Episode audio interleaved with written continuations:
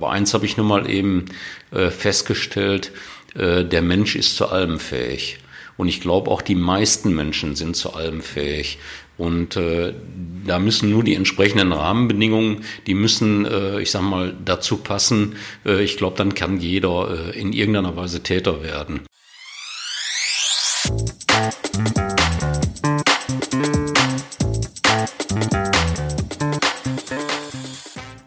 Hallo alle zusammen, da sind wir wieder. Psycho trifft Coach mit neuer Folge. Kurt und ich sind wieder am Start und wir treffen heute einen ganz besonderen Gast, auf den wir uns schon sehr lange freuen.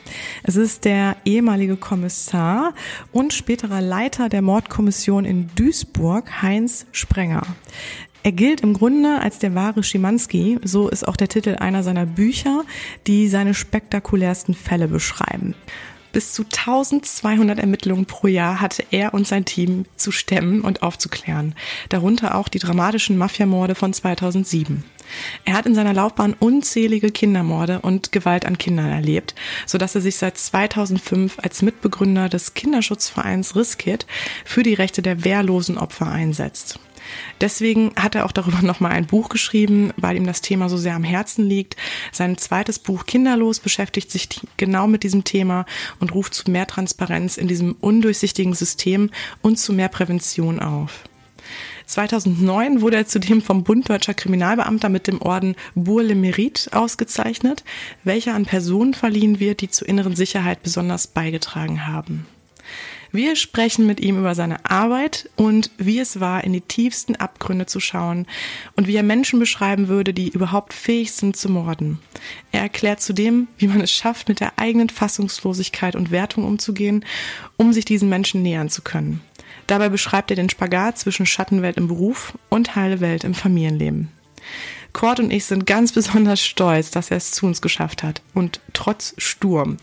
Aber passend zur Folge, die an der einen oder anderen Stelle echt aufwühlende Züge annehmen kann. Es werden manche Fälle auch Kindsmordfälle näher beschrieben, sodass wir dies gerne im Vorfeld ankündigen möchten. So, nun aber endlich mal genug der langen Worte. Wir starten mit einer ganz speziellen Folge, auf die ihr euch aber vor allem sehr, sehr freuen könnt. Und damit schön, dass ihr dabei seid. Jetzt geht's los.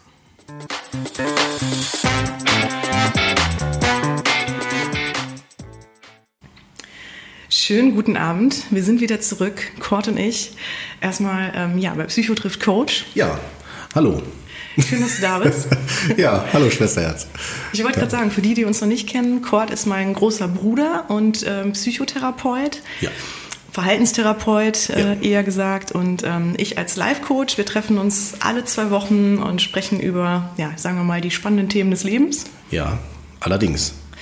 Aber ähm, es kommt auch mal vor, dass wir nicht zu zweit am Tisch sitzen, Richtig. sondern noch jemanden dabei haben. Ja. Und heute, wir fühlen uns wirklich sehr geehrt. Wir haben Oh einen ja. ganz, ganz tollen Gast und es verspricht heute eine ganz spannende Folge zu werden.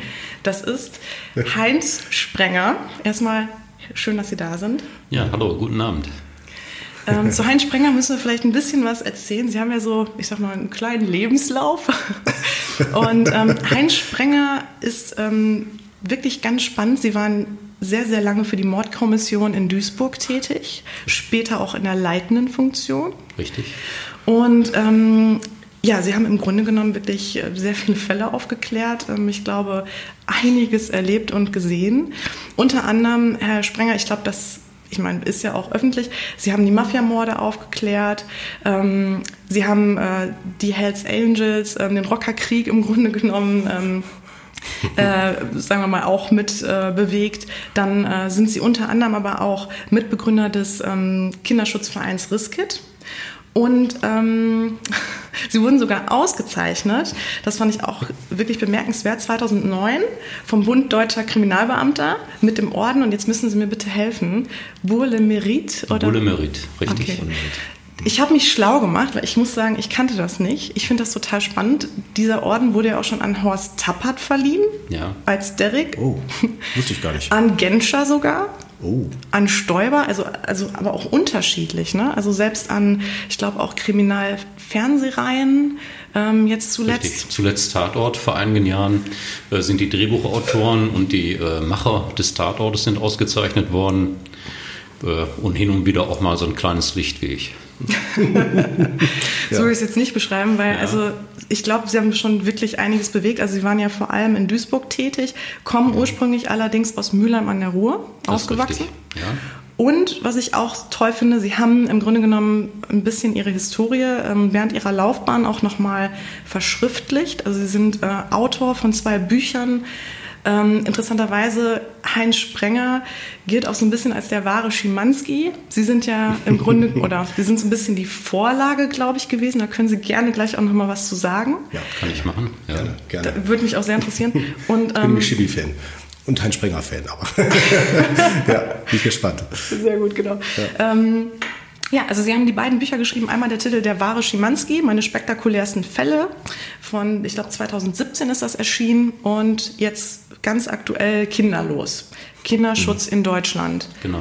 Mm, und gerade Kinderschutz, ich glaube, das ist jetzt nochmal ein schönes Thema, weil das ist ja im Grunde genommen die Verbindung zwischen dir, Kurt, ne, und Heinz Sprenger. Vielleicht wollen, wollt, willst du das noch mal kurz erklären? Vielleicht kann ich damit die Einleitung auch noch genau äh, vollständig machen.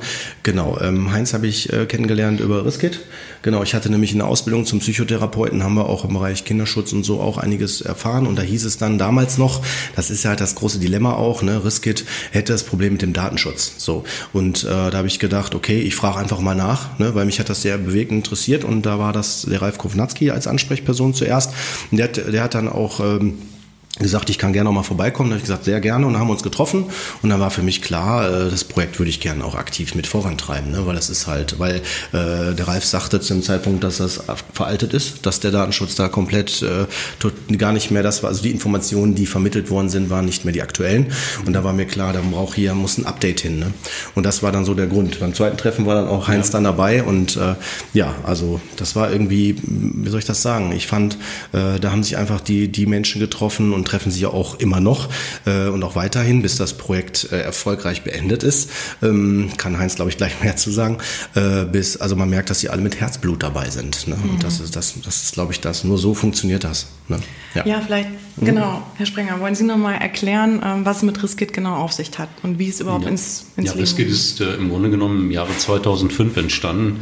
Äh, ich war damals der Leiter der Mordkommission in Duisburg zu diesem Zeitpunkt und wir hatten allein in diesem Jahr, in einem einzigen Jahr, fünf getötete Kinder. Das waren zwei Säuglinge und drei Kleinkinder.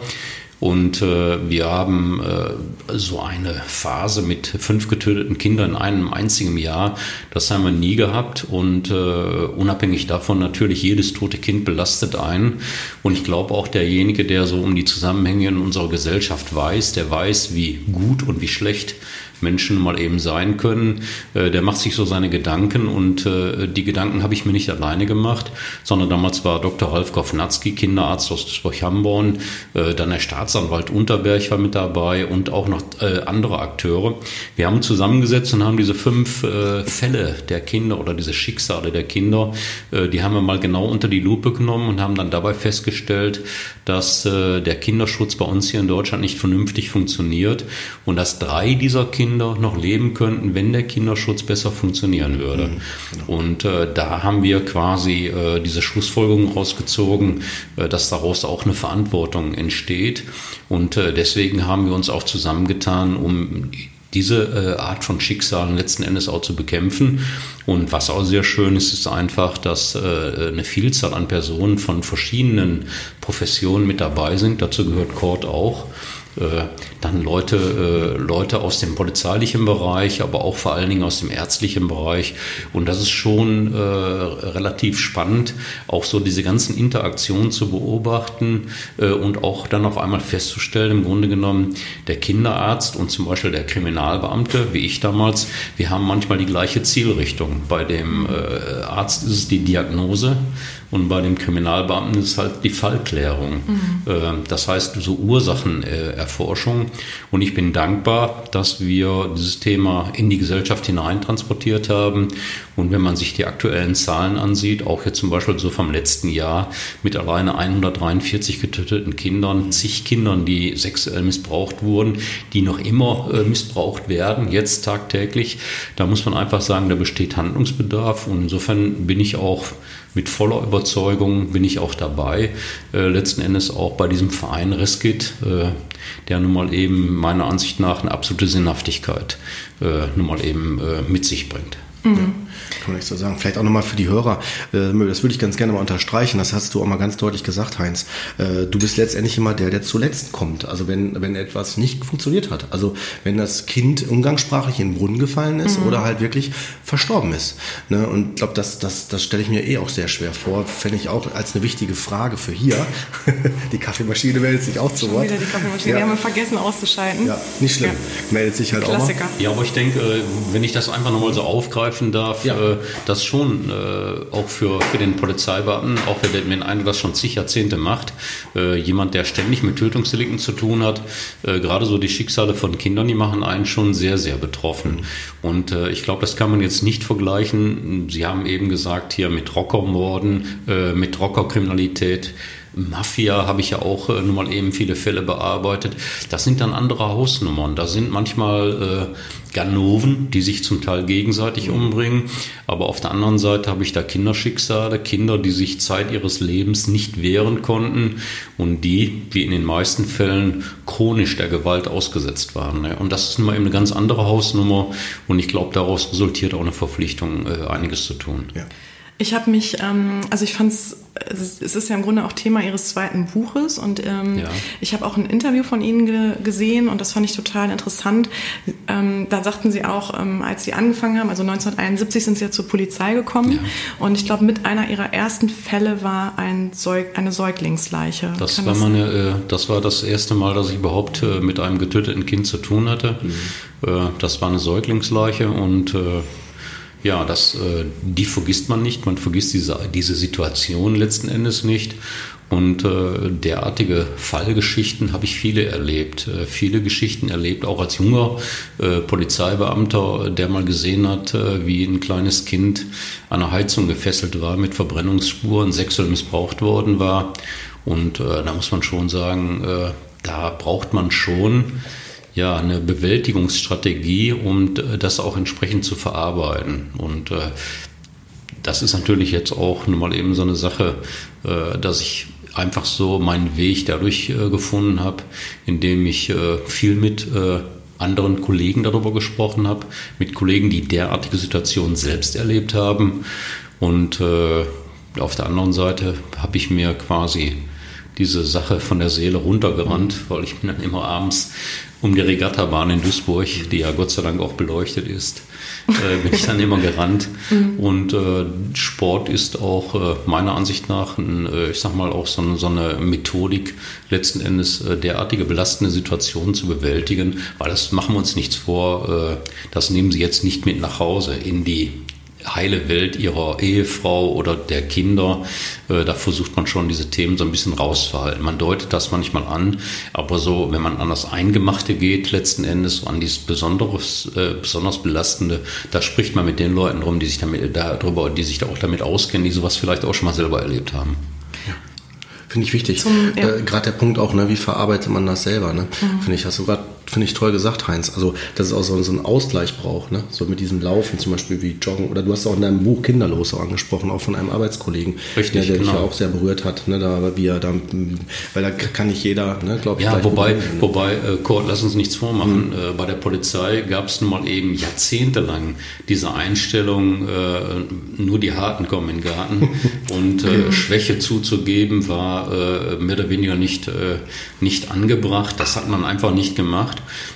Und äh, ich habe aber relativ schnell erkannt, auch schon nachdem ich einige Jahre Tötungsdelikte bearbeitet hatte, dass es absolut Sinn macht, äh, da derartige Dinge aufzuarbeiten, auch mit, Profe äh, mit Leuten, die das auch äh, professionell machen. Mhm. Und das haben wir jetzt zum Beispiel für meine Dienststelle damals in Duisburg, diejenigen, die Tötungsdelikte bearbeitet haben, die aber auch Kinderpornografie, mhm. sexuellen Missbrauch bearbeitet haben.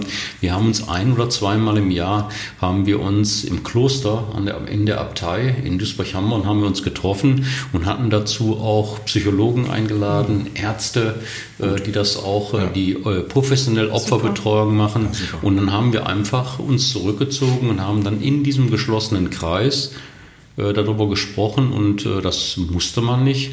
Aber das war so ein Angebot und äh, die Kollegen haben das auch alle dankbar angenommen. Und äh, ich habe immer äh, mal eben gesagt, äh, man muss auch derartige Probleme äh, ansprechen, weil ich glaube, das Schlimmste ist, wenn Leute sowas in sich hineinfressen. Das erlebt man ja auch schon mal. Und dann äh, stellt man nachher Verhaltensauffälligkeiten fest. Äh, Ehen gehen kaputt und was weiß ich. Und wenn man dann mal so nachher die Ursache so erforscht oder vielleicht Jahre später er darüber reden kann, dann ist es ja meistens schon zu spät. Und ich glaube, gerade so derjenige, der so im mittleren Führungsmanagement der Polizei ist äh, und, äh, und nun mal eben Dienststellen leitet, der muss sowas immer auf dem Schirm haben muss sich auch die Verantwortung für seine Leute in der Art wahrnehmen, dass er sowas ermöglicht. Mhm. Jetzt ähm, vielleicht auch, um die Hörer ein bisschen abzuholen ähm, und auch so den roten Faden zu hm, bekommen. Ja. Also ich fand das schon ganz schön, Sie haben es ja schon hm. ein bisschen auch ähm, angedeutet, so psychologische Betreuung. Also im Grunde, man, da verschwimmen ja auch irgendwie so die Stellen. Ähm, was aber heute eigentlich ja, sagen wir mal so, der rote Faden sein soll, ist die Frage, wie kommt es eigentlich dazu, dass jemand ähm, ja, zu einem Täter wird und auch wirklich, dass ne, solche Dinge mhm. überhaupt passieren können, also sich so Abgründe auftun. Ähm, also zumindest versuchen wir das. Wir wollen es jetzt nicht unbedingt heute beantworten. Ne? Der mhm. Anspruch ist nicht da, aber einfach, ich glaube, dass Ihre ähm, Expertise, einfach äh, das, was Sie alles schon mitbekommen haben, vielleicht ganz gut hilft, um zu zeigen, ja, ähm, also wenn ich jetzt darüber nachdenke, was Sie gerade gesagt haben, halt auch wenn man dann irgendwie Kinder sieht, ähm, die geschändet wurden, die wirklich ähm, also ja, zum Tode kam. Und ähm, da fragt man sich wirklich, wie kann sowas wie kann sowas passieren? Also was muss da wirklich in einem Menschen vorgehen, dass er sowas macht? Und ähm, ja, da würde mich total interessieren, Herr Sprenger, ähm, so aus Ihrer Erfahrung heraus, was würden Sie sagen? Ähm, haben Sie für sich irgendwann wie soll ich das sagen, so eine Quintessenz ziehen können oder irgendwas so? Also die Quintessenz, die ich mal einige Jahre lang gezogen hatte, war einfach, der Mensch ist von Natur aus schlecht. Hat, glaube ich, Freud auch schon mal gesagt. Und ähm, das war so ein Credo, was, ich, äh, was sich bei, äh, über Jahre bei mir so gehalten hat. Aber ich gebe ehrlich zu, hat sich nicht äh, ganz lange gehalten, weil ich habe auch im Nachhinein habe ich Menschen kennengelernt, die sich für andere aufgeopfert haben, die alles für die äh, wirklich so, die wirklich für alles für andere getan haben.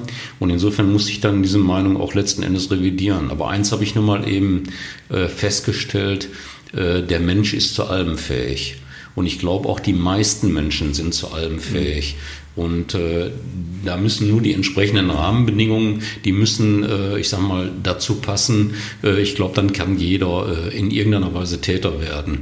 Und äh, wenn wir jetzt mal darauf äh, äh, zurückgehen, jetzt auf den Bereich der Kindesmisshandlung, der Kindestötung, dann äh, glaube ich auch, dass die meisten Tötungen, die nun mal eben passieren, äh, nicht unbedingt von langer Hand geplant waren, sondern einfach deswegen zustande kamen, weil situationsbedingt Menschen mit einer gewissen Sache nicht zurechtkamen. Leute, die nie gelernt haben, mit den Bedürfnissen von kleinen Kindern umzugehen, die äh, dann relativ schnell festgestellt haben, dass sie gar nicht in der Lage sind, mit diesen Bedürfnissen umzugehen und die dann regelrecht ausflippen.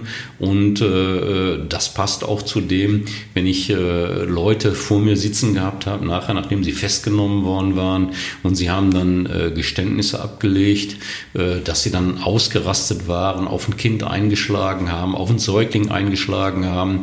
Dann haben sie auch manchmal geheult wie ein Schlosshund. Äh, aber das ist ein anderer Täter Typ als derjenige, der jetzt zum Beispiel über Monate, über Jahre Kinder missbraucht. Oder es gibt auch diesen sadistischen Typ, der nun mal eben Freude daran hat, anderen wehrlosen Opfern Schmerzen zu bereiten. Äh, das sagten Sie auch mit diesen Zigaretten, also Verbrennung Richtig, von. Zigarettenstümmeln. Genau. Und Weil das, das ist ja nun mal eben kein, das ist ja nun eben keine Sache, die spontan passiert in dem Sinn, äh, sondern da gehört schon, da gehört schon äh, so eine gewisse äh, Grundeinstellung zu, die absolut per pervers und kriminell, äh, ich sag mal nur mal eben ist. Denn äh, man muss sich das mal vorstellen, Beispiel, ich habe da den dreieinhalb Monate alten Säugling, der unter den Fußsohlen die Abdrücke von ausgedrückten Zigaretten, äh, glühenden Zigaretten hat.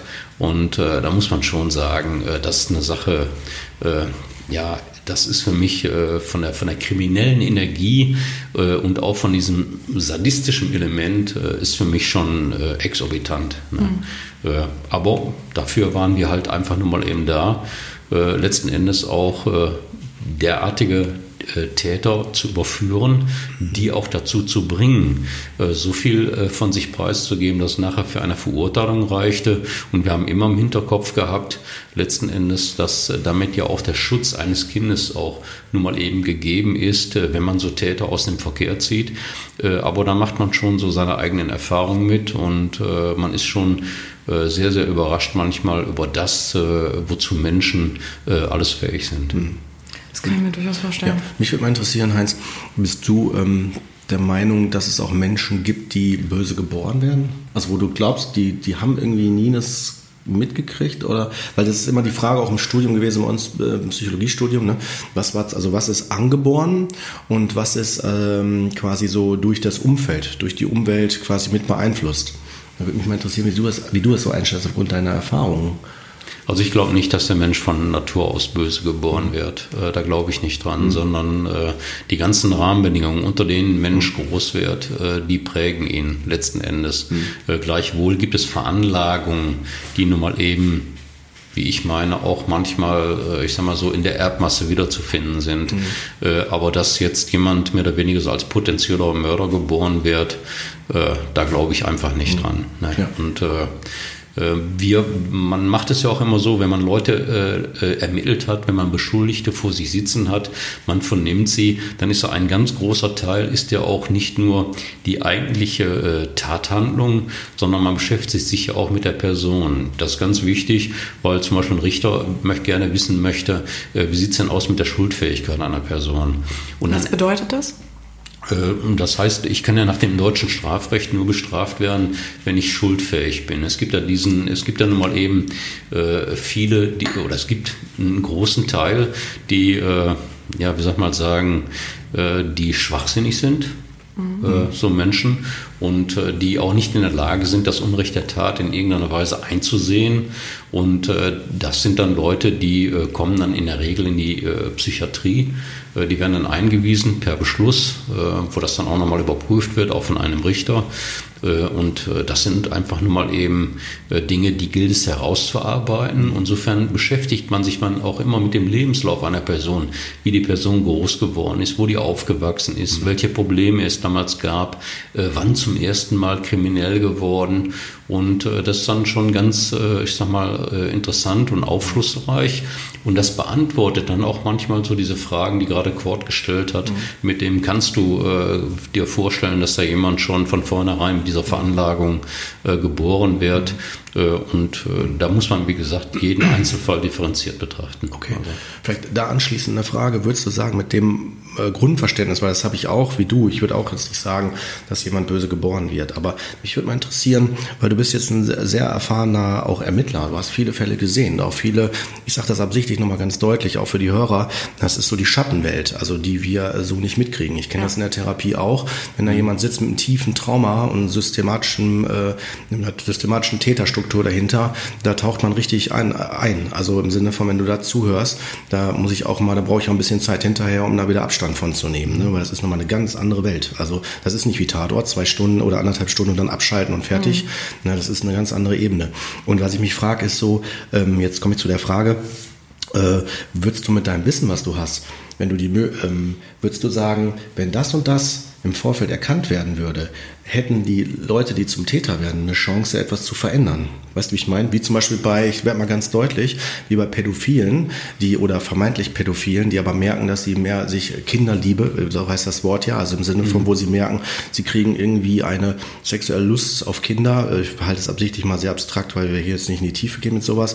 Aber ähm, worauf ich hinaus will, ist, also die dann nichts, noch nichts getan haben mhm. und Angst haben, dass was passiert und dann aber die Notbremse ziehen und sich dann doch Hilfe suchen. Also sowas meine ich, die, also bevor sie zum Täter werden, würdest du da sagen, es gibt bestimmte Dinge, die auch ähm, potenzielle Menschen, bevor die zum Täter werden, vielleicht was, weißt du, sowieso, soll ich das sagen, wieso? Ja, was halt helfen kann. Ja, was ja. helfen kann. Ja, zunächst einmal ist ja absolut, äh, ich sag mal, aller Ehren wert, wenn jemand äh, nun mal eben merkt, er hat eine Veranlagung mhm. und er nimmt dann die bestehenden Hilfesysteme, mhm. die wir nun mal eben haben, äh, in Anspruch und versucht dann Strategien zu entwickeln, damit er kein Täter wird. Mhm. Äh, ich glaube, äh, das größte Problem, das größte Problem oder die, oder die größte Möglichkeit zu vermeiden, dass jemand zum Täter wird, ist einfach so der gesamte Bereich äh, der Kindheit. Das mhm. muss man einfach so sehen. Mhm. Wie da die begleitenden Umstände sind, wie die Eltern äh, letzten Endes ihre Kinder erziehen. Und äh, ich behaupte schon, ich behaupte mal, das beginnt schon in der Schwangerschaft, weil selbst in der Schwangerschaft gibt es Einflussfaktoren, positive und negative, ja. äh, die es da zu berücksichtigen gilt. Äh, und ich glaube, da muss man ein großes Augenmerk drauf legen, äh, dass entsprechende Werte gelebt werden in den Familien. Und ich glaube, wenn in den Familien von früher Kindheit an nun mal eben Werte vermittelt werden, weitergegeben werden, ja, ich glaube, dann äh, hätte die Polizei nur die Hälfte an Arbeit. Okay. Ich finde das auch interessant. Ich habe das im Coaching halt auch, ja. ähm, dass es immer wieder die Geschichte führt oder wird immer wieder zurückgeführt zu den Eltern, also mhm. ne, oder zu der Kindheit oder zu ja. der Jugend. Wahrscheinlich bei dir genau das gleiche mhm. Chord. Ne? Das heißt, also ich finde das auch ganz ja. interessant und ich denke auch, ne, das ist wahrscheinlich, ähm, wie Sie ja gerade auch sagten, man wird nicht so geboren, sondern das Umfeld prägt einen, die Überzeugungen der Eltern prägen ein oder Dinge, die mitgegeben wurden oder halt auch nicht, die verpasst wurden. Ähm, wahrscheinlich auch Vernachlässigung. Ähm, Genau. Ich, ich glaube, was auch ein wichtiger ja. Faktor ist, könnte ich mir vorstellen, ist das Anerkennen der eigenen Täterschaft. Ne? Weil ich erlebe das in Therapien immer, dass ein großes Dilemma ist von den, von denen, die von Außenstehenden schon als Täter beurteilt werden, also wo die Außenstehenden sagen, das ist ein Täter, dass aber die Person selber das gar nicht so erkennt oder, oder sich eher, eher sogar noch als Opfer sieht. Oder würdest du sagen, ja, Heinz, es gibt auch die, die das ganz klar sagen, ja, ich also, bin Täter und ich bin eine, also ich eine denke, Sau. Ich denke, wenn wir jetzt gerade mal so in dem Bereich, äh, äh wenn wir jetzt mal in den Bereich der ja. Pädophilie äh, nun mal eben, ja. äh, wenn wir es darauf nun mal eben abstellen, dann äh, ist das so, so eine, so eine Vernehmungsfrage zum Beispiel, äh, äh wenn ich, die den ich jetzt äh, an einen Täter weitergebe, äh, mehr oder weniger können sich vorstellen, dass unsere Gesellschaft mehr Verständnis aufbringen sollte für die Leute, die Kinder lieben und die so etwas machen, was sie gemacht haben. Und äh, dann ist man schon erstaunt, wie dann die Antworten kommen, mhm. wie, wie äh, welche Neutralisationstechniken dann nun mal eben angewendet werden, mhm. äh, um nun mal eben einfach zu sagen, ich bin doch im Grunde genommen eigentlich normal. Äh, mhm. Und äh, das dann, äh, dann, da fehlt so, so ein bisschen auch diese Reflexion im Bezug auf die Gesellschaft, sein eigenes Verhalten einzuordnen. Das erlebt man immer wieder. Aber okay, das ist dann mhm. einfach äh, auch so eine Fangfrage, so will ich es mal ja, sagen, ja. um äh, einen Einstich zu bekommen, mehr oder weniger in weitere Dinge. Ne? Ja, so ein bisschen wie Schiffe versenken, ne? So gucken, wo es ja, Treffer, um dran zu bleiben. Ja, also, ich möchte jetzt nicht sagen Schiffe versenken, aber es ist natürlich vollkommen klar, wenn ich, äh, wenn, ich, wenn, ich, wenn, ich, wenn ich als äh, Vernehmender äh, nun mal eben mit Menschen zu tun habe, mit Leuten zu tun habe, die äh, Taten begangen haben, dann äh, empfiehlt es sich einfach nun mal eben äh, auch äh, entsprechendes Verständnis zu haben für die Tat. Ich äh, werde, mhm. ich werde es, ich werde mich davor hüten, irgendwie äh, in meine Fragen äh, Vor Vorurteile ja. oder ja. Verurteilung mit einzubringen, äh, sondern ich will mich ja mit dem äh, vernünftig unterhalten. Ich will ihm sagen, du bist egal, was du gemacht hast, du bist für mich ein Mensch und äh, wir werden uns einfach unterhalten. Ich akzeptiere dich jetzt so, wie du bist und das ist einfach auch der Schlüssel dazu, mhm. Beziehungsaufbau sagen wir, äh, um äh, an weitere Angaben zu kommen. Nämlich wenn ich sofort äh, mehr oder weniger da etwas als total verwerflich bezeichne, was jemand gemacht hat, mhm. dann ist damit auch die Gesprächsbereitschaft desjenigen beendet. Ja. Herr Sprenger, ich finde, im Grunde vereinen Sie ja da oder bringen Sie da ja auch schon psychologisch ähm, wertvolle Strategien ja auch mit rein. Also ich finde, da, ne, da, da, kommen ja auch mehrere Sachen mit hinzu. Das wollte ich Sie nämlich auch ganz ja. gerne fragen. In so Verhörsituationen, ähm, wie man überhaupt einem Täter nahe kommen kann und vor allem, also wie kann man sich denn selber dann wirklich rauslassen? Ich finde das un, unheimlich schwierig, wenn man vorher halt diesen, man kommt wahrscheinlich zum Tatort. Genau. Das ist wahrscheinlich die allererste Szene, oder? Und dann ähm, ist ja wahrscheinlich so, sagen wir mal, vielleicht die Verhörsituation mit dem vermeintlichen Täter vielleicht so relativ zum Schluss. Oder wie kann man sich, vielleicht wollen Sie es auch mal erzählen aus Ihrem Alltag, wie kann man sich so einen, so einen Ihren Alltag vorstellen? Also der, der normale Alltag, der sieht quasi so aus, als Kriminalbeamter, als Ermittler Kriminalbeamter, dass ich mir zunächst einmal den Tatort ansehe, was da passiert ist. Ich bewerte die gesamten Spuren, die gesamte Spurensituation, die vorhanden ist. Mach mir ein Bild darüber, wo sind welche Spuren vorhanden. Da reden wir über über äh, daktyloskopische Spuren, da reden wir aber auch über DNA-Spuren, äh, Situationsspuren, wie sie da letzten Endes an einem Tatort sind. Dadurch habe ich ein gewisses Bild, ich kann die Tat im, mehr oder weniger rekonstruieren im Kopf.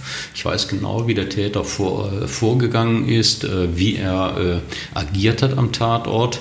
Und erst wenn ich diesen Überblick habe über eine Person, dann äh, geht es zunächst einmal darum, dass ich mir ein Bild machen muss über diese Person. Ich gehe jetzt nicht sofort zu einem hin und fange an, ihn zu vernehmen. Das ist totaler Quatsch. Sondern ich will ein Bild von ihm, will mir ein Bild machen. Das heißt also, ich will seinen Werdegang äh, wissen. Ich will wissen, äh, wie ist er sozialisiert, wie ist er groß geworden, wo sind seine Schwachstellen, äh, was sind seine Neigungen. Äh, und erst wenn ich dieses komplette Bild zusammen habe, mit allem drum und dran, dann, äh, das kann ich manchmal auch lesen in Kriminalakten, wo seine alten Straftaten oder begangenen Straftaten und wie er sich danach danach verhalten hat, ja nun mal eben äh, niedergelegt ist. Äh, erst dann gehe ich an diese Person ran und äh, ich werde auch nicht sofort mit der Tür ins Haus fallen, sondern ich will zunächst einmal wissen, wie es ihm geht. Mhm. Weil ich will wissen, wie es ihm geht, ob er jetzt nach der Festnahme, ob er Zeit hatte, sich ein bisschen auszuruhen, ob er unter Umständen auch bei mir eine Tasse Kaffee haben will. ob das er die hilft wahrscheinlich, ne? Ja. ja, weil das ist einfach, damit bringe ich rüber, ich akzeptiere dich so wie du bist. Ich akzeptiere dich als Mensch und äh, ich äh, äh, räume dir auch ein, hier mehr oder weniger nachher auch, äh, ich sag mal, etwas äh, zu erzählen zu der Sache. Und über diese ganze Geschichte, über, diese, diese, über diesen Beziehungsaufbau, hatte ich ja eben schon mal gesagt, ist einfach so, versuche ich mit ihm ins Gespräch zu kommen.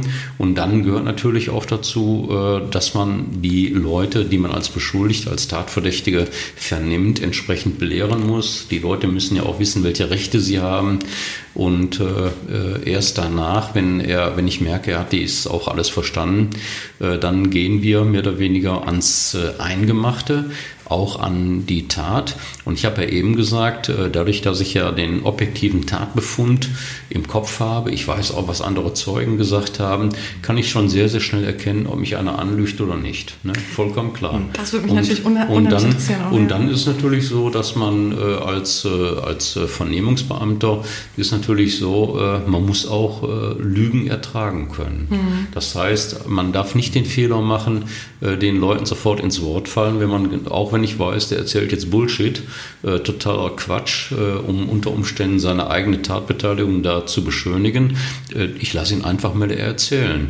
Und erst wenn er dann erzählt hat, und das kann manchmal eine DIN A4-Seite sein, zwei DIN A4-Seiten, drei DIN A4-Seiten. Also Sie schreiben erst, alles mit in dem Moment? Ja, es wird alles mitgeschrieben. Mhm. Und dann äh, mache ich dann den Vorhalt und sage mal, äh, nur damit wir uns direkt verstehen, muss mich ja nicht verarschen, weil ich weiß ganz genau, mehr oder weniger, wir haben die und die Spurensituation, ich weiß, wo du warst, was du angefasst hast und äh, erzähl jetzt nicht so ein Bullshit hier, sondern bleib mal bitte bei der Wahrheit. Und äh, nur wenn du die Wahrheit sagst oder so, dann können wir auch vernünftig miteinander umgehen. Und äh, meistens äh, der, der Täter, der halbwegs gescheit ist, der Tatverdächtige, der merkt sehr schnell, ob er, wen er da vor sich hat, vollkommen klar. Und äh, dann äh, agiert er entsprechend und das läuft dann auch meistens ganz gut. Zumindest bei mir hat es immer so geklappt. Mhm.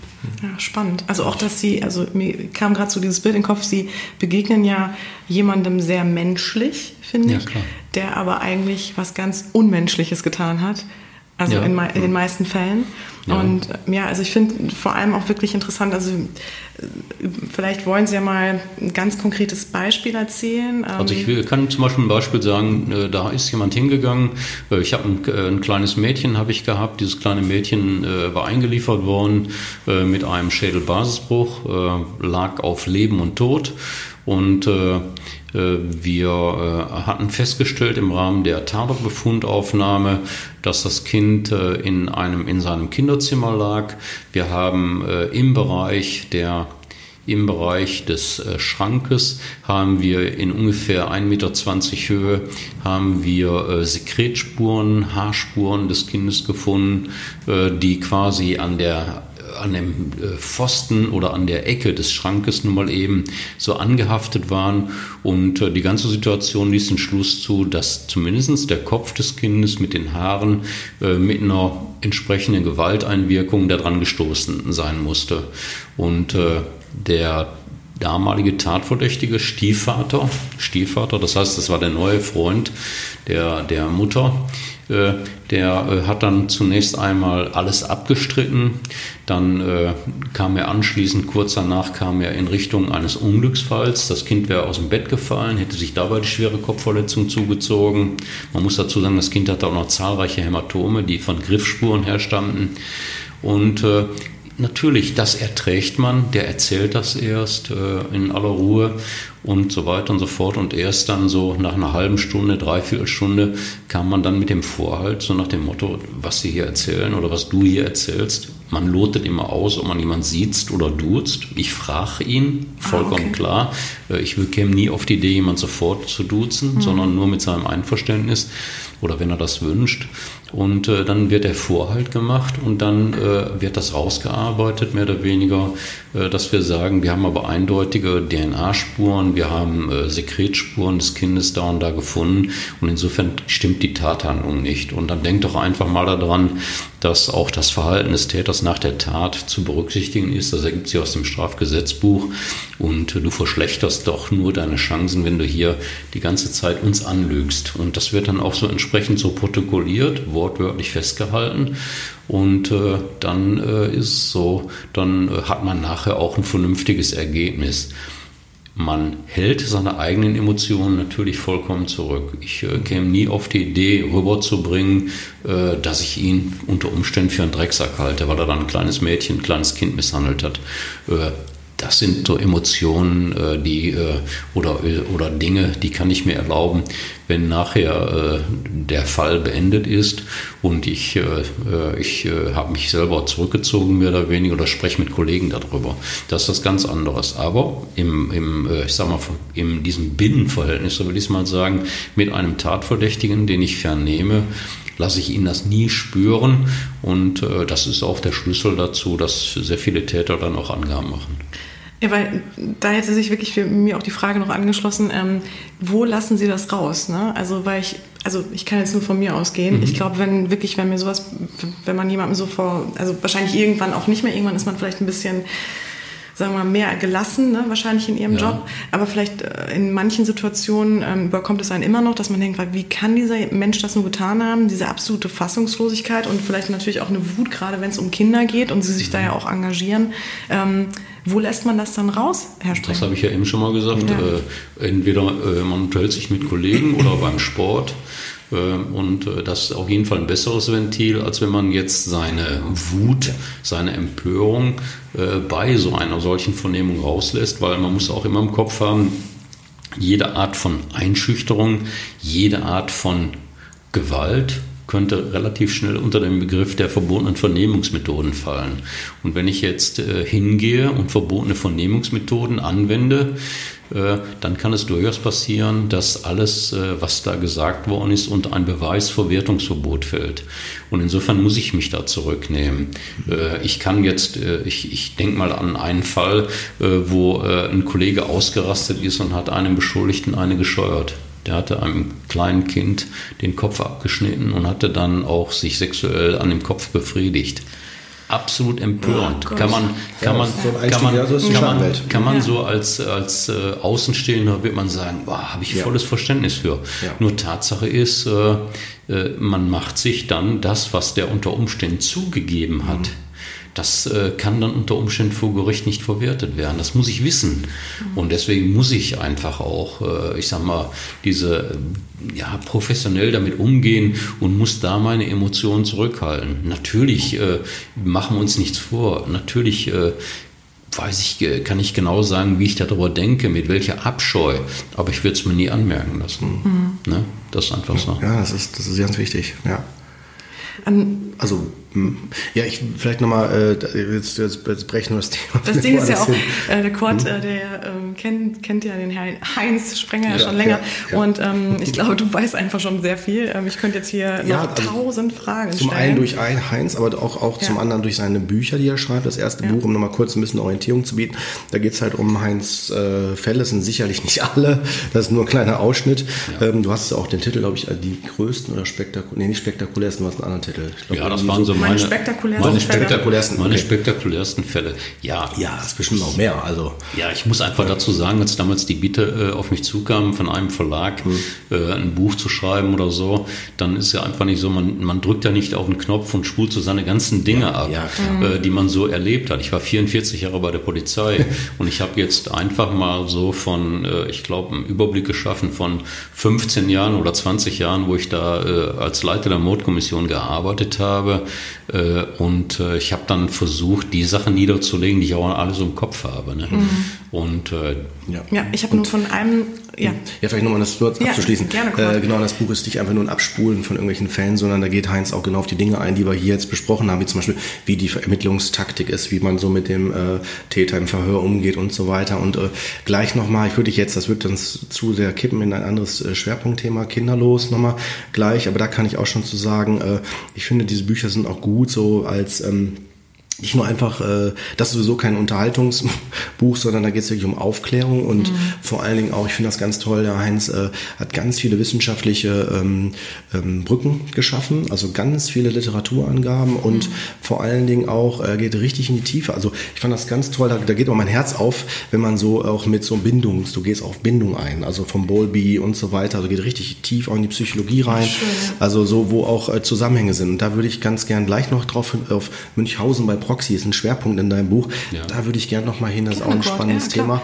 Na, aber du, du wolltest, glaube ich, noch was. Ja, es sei denn, du wolltest noch was. Ich, ich kann die Fragen auch noch ein bisschen hin anstellen. Ja? ja. Okay, weil Münchhausen bei Proxy ist ein großes Thema. Viele Hörer werden Willst wahrscheinlich sagen, was genau. ist das? Ja der Münchhausen, der Lügenbaron, also quasi ein, in dem Fall dann eine Person, die lügt. Ne? Wobei ich gebe das gerne, das Wort auch an, an dich gerne ab, wenn Nein, du möchtest. Ja, gut, ja, gut, ja, gerne, ja. Ich möchte den Gast nicht übergehen, so. Da, genau. Und bei Proxy heißt ja dann äh, bezogen auf eine andere Person. Das heißt, man nutzt das Setting, in dem Fall zum Beispiel Mutter-Kind, in dem Fall wäre dann die Mutter, bei dem Beispiel, was ich jetzt gerade darstelle, dann die Person, die ähm, lügt, indem sie zum Beispiel, da erzählst du auch von mehreren Fällen, ähm, in dem Buch, äh, die dann, äh, ja, ich sag mal, ähm, äh, gesundheitsschädliche Verhaltensweisen ähm, künstlich inszeniert, um einen Vorteil zum Beispiel zu haben in, äh, bei Ärzten oder so. Ne? Also in Form von, ähm, ich fällt jetzt gerade nicht einer, ich weiß was von, ich glaube im Urin oder wo du was reingetan hast. Ich glaube der erste Fall, den du beschreibst. Also es gibt ganz viele Fälle, weil ich habe auch noch... Sich, es gibt sich Fälle. Ja? Es gibt, äh, Können wir das es, mal genau konkret genau, Im Grunde genommen ist es einfach so, man, wir haben es dann mal eben mit, äh, mit fürsorglichen Müttern zu tun, die wie Klucken um ihre Kinder, äh, ich sag mal, herum agieren agieren und äh, die den Kindern nun mal eben äh, irgendwelche äh, ja, zum Teil die, die Kinder schädigen, gesundheitlich schädigen und dadurch die Aufmerksamkeit auf sich zu lenken. Mhm. Das mhm, heißt, okay. sie wollen damit eine höhere Wertigkeit erfahren. Und äh, ich glaube, diese ganze Geschichte, die ist weiter verbreitet, als man so denkt. Die Beweisführungsmöglichkeiten in diesem Bereich, die sind sehr, sehr begrenzt, muss man einfach sehen, weil wir kennen das ja nicht mit dieser Videoüberwachung in Krankenhäusern, in. Krankenzimmern. Und äh, Deswegen war das für mich auch immer ein ganz, ganz interessantes Thema, was ich auch gerne, äh, ich sag mal, mit meinen Studenten damals an der Fachhochschule diskutiert habe. Und ich habe äh, da auch einen Studenten bei gehabt, der äh, mal, der sich mit englischsprachigen Studien beschäftigt hat und äh, da war festzustellen, dass gerade in England und in Schottland äh, wurden äh, diese Münchhausen bei Proxyfälle viel, viel intensiver mhm. aufgearbeitet als mhm. hier. Und man hatte dort auch äh, viel bessere Überwachungsmöglichkeiten mhm. als hier. Ja. Hier ist der rechtliche Rahmen natürlich nun mal eben sehr eingeschränkt.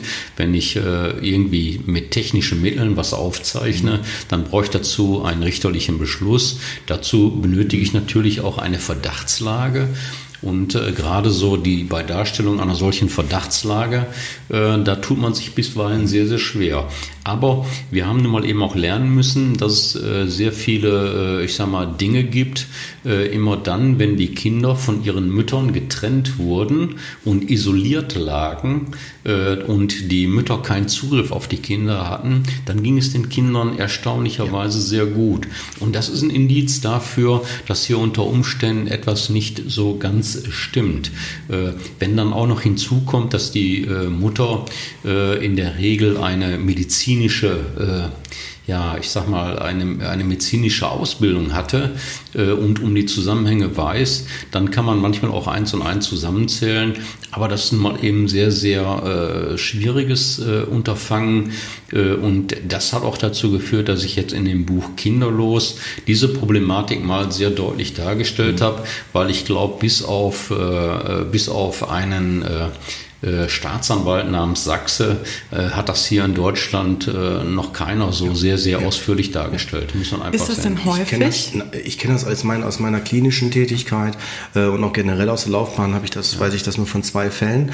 Einen, den ich selber mit begleitet habe und einen Fall halt, der berichtet wurde in meiner Vorgeschichte. Aber in dem Fall war das so, dass das Krankenhaus natürlich, man fängt natürlich erst an zu überlegen, haben wir hier eine seltene Krankheit? Ich glaube, das ist so ein typisches Ärztephänomen. Ne? Ja, natürlich. Dann, also, die Ärzte, die Ärzte können sich sich ja gar nicht vorstellen, was, äh, was äh, erwachsene Menschen Kindern antun können. Und zunächst einmal wird immer nach medizinischen Ursachen gesucht und man schiebt so diese Misshandlungsgeschichte immer ganz, ganz weit äh, von sich.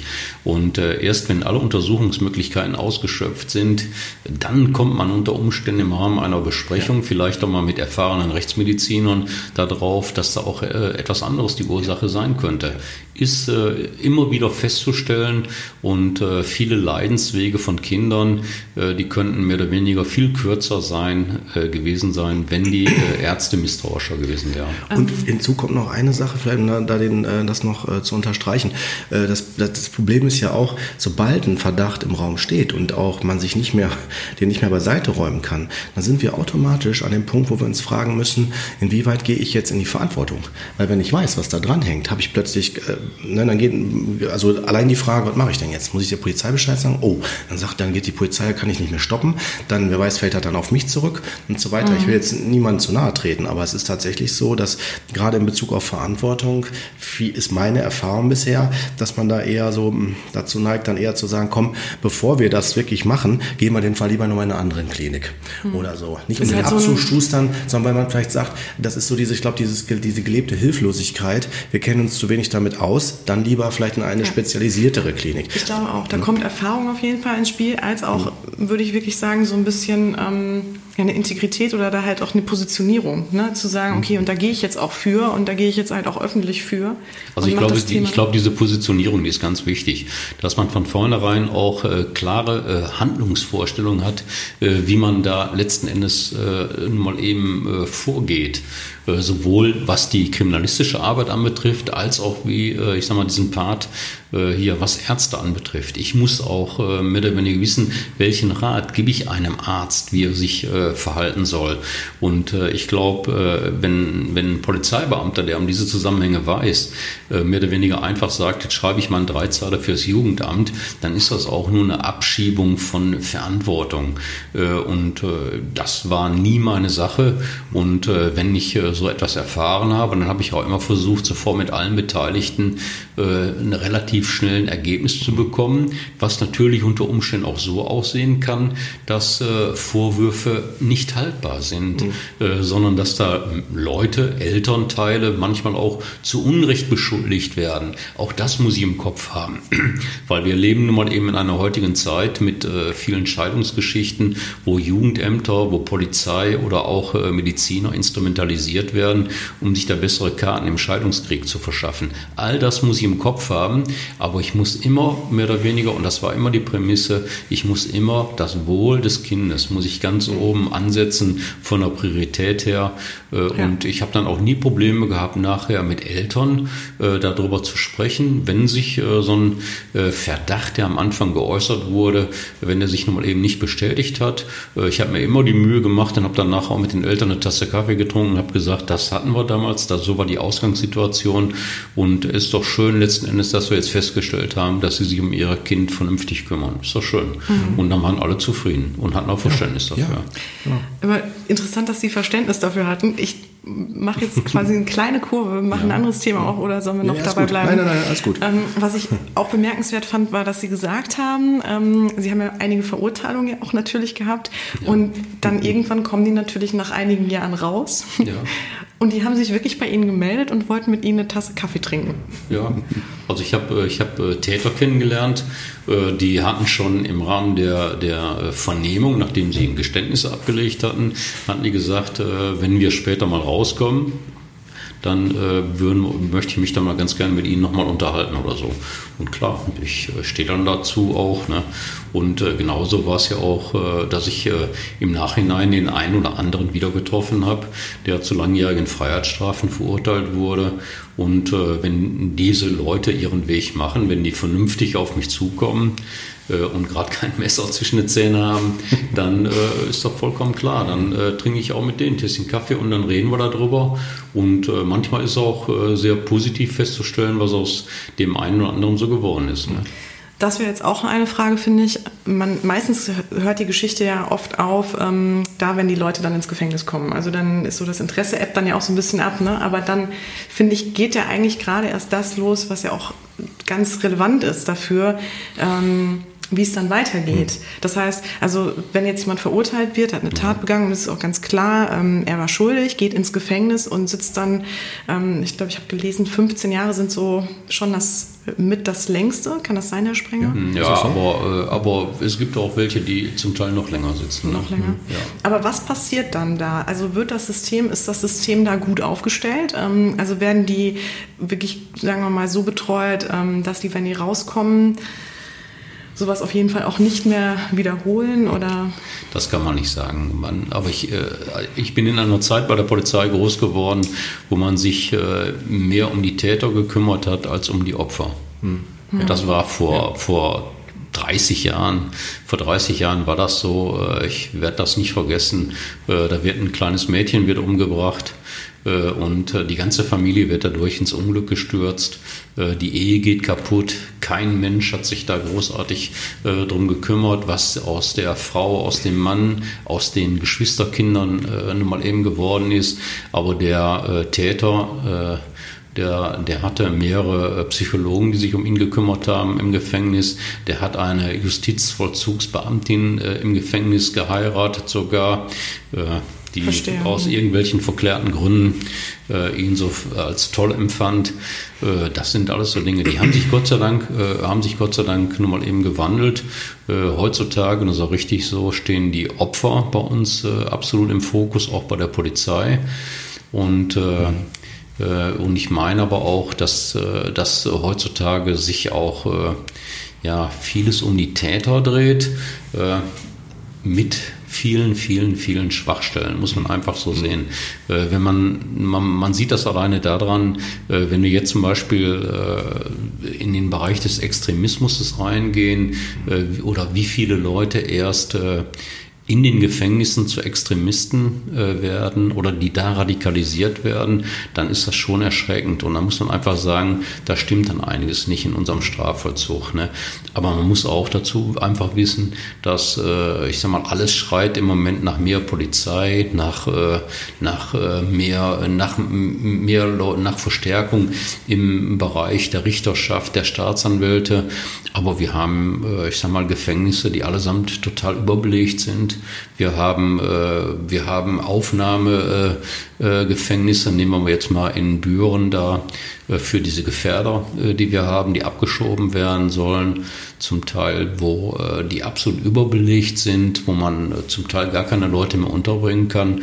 Und ich finde, den Part darf man nicht aus den Augen lassen. Man muss, wenn man sich über öffentliche Sicherheit unterhält, dann kann ich nicht nur mein Augenmerk auf die Polizei richten, sondern ich muss das konsequent bis zum Ende denken, was passiert auch mit den Leuten, die nachher rechtskräftig verurteilt werden. Und äh, auch das ist nun mal eben wichtig, weil äh, weil äh, die Gefahr, dass jemand sonst nachher äh, wirklich äh, rückfällig wird, die, äh, ich sag mal, steigt natürlich proportional, je weniger man sich um ihn kümmert. Ne? Ja. ähm, jetzt waren Sie ja vor allem in Duisburg tätig. Ja. Und ist es eigentlich auch eine Frage, oder sagen wir mal anders, ähm, also Sie kommen da ja wahrscheinlich häufig in, sagen wir mal, Welten, also wenn Morde passieren, oder das wäre jetzt halt auch die Frage, sind das irgendwie wirklich bestimmte Welten, ähm, kann man die in Milieus klassifizieren? Also kann man auch gerade sagen, okay, weil es halt in Duisburg war, war halt häufig auch der Brennpunkt Tatort oder gibt es irgendwie einen gemeinsamen Nenner oder sagen Sie, nee, es sind, es ist wirklich in jeder sozialen Schicht kommt das vor, ähm, ich komme in ganz verschiedene Szenerien, in verschiedene Settings. Ähm.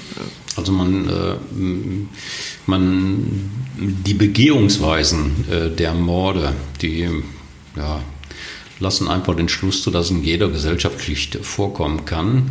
Gleichwohl war eine Häufung festzustellen in den sozial schwierigen äh, Bereichen. Mhm. Da, wo Menschen äh, nun mal eben äh, eh schwierige Lebensverhältnisse aufwiesen, da war äh, da waren einfach mehr Taten festzustellen. Wir haben aber auch äh, Bereiche städtebaulich gesehen, die nun mal eben überproportional gerade in diesem Bereich äh, nun mal eben da vertreten sind. Äh, wenn wir jetzt äh, in Duisburg äh, uns den Bereich äh, Duisburg-Marxloh ansehen, dann muss man einfach sagen, da habe ich äh, halt eine höhere Häufigkeit an Tötungsdelikten. Da sind die sozialen Probleme aber auch äh, wahrscheinlich viel, viel größer als jetzt, äh, ich sag mal, in, in ich sag mal, äh, im, am Kaisergarten oder im, im, hier am, oben am, ich sag mal, da wo der Zoo ist oder so, wo wohlbetuchte Menschen leben, ne? vollkommen klar. Mhm. aber ja, ist halt, äh, ist, ich, ich glaube äh, schon, äh, man muss immer auf die Delikte im Einzelnen äh, letzten Endes achten. Die reinen Rohheitsdelikte, die passieren einfach häufiger in den äh, sozial belasteten äh, Gesellschaftsschichten. Ist einfach so. Ja, wir dürfen nicht vergessen, ne? wir sprechen ja auch von den Fällen, wo entweder es zu einem Delikt kam, also das heißt, das ist wie ein Mord oder sowas, also wo es dann äh, offenkundig ist. Ne?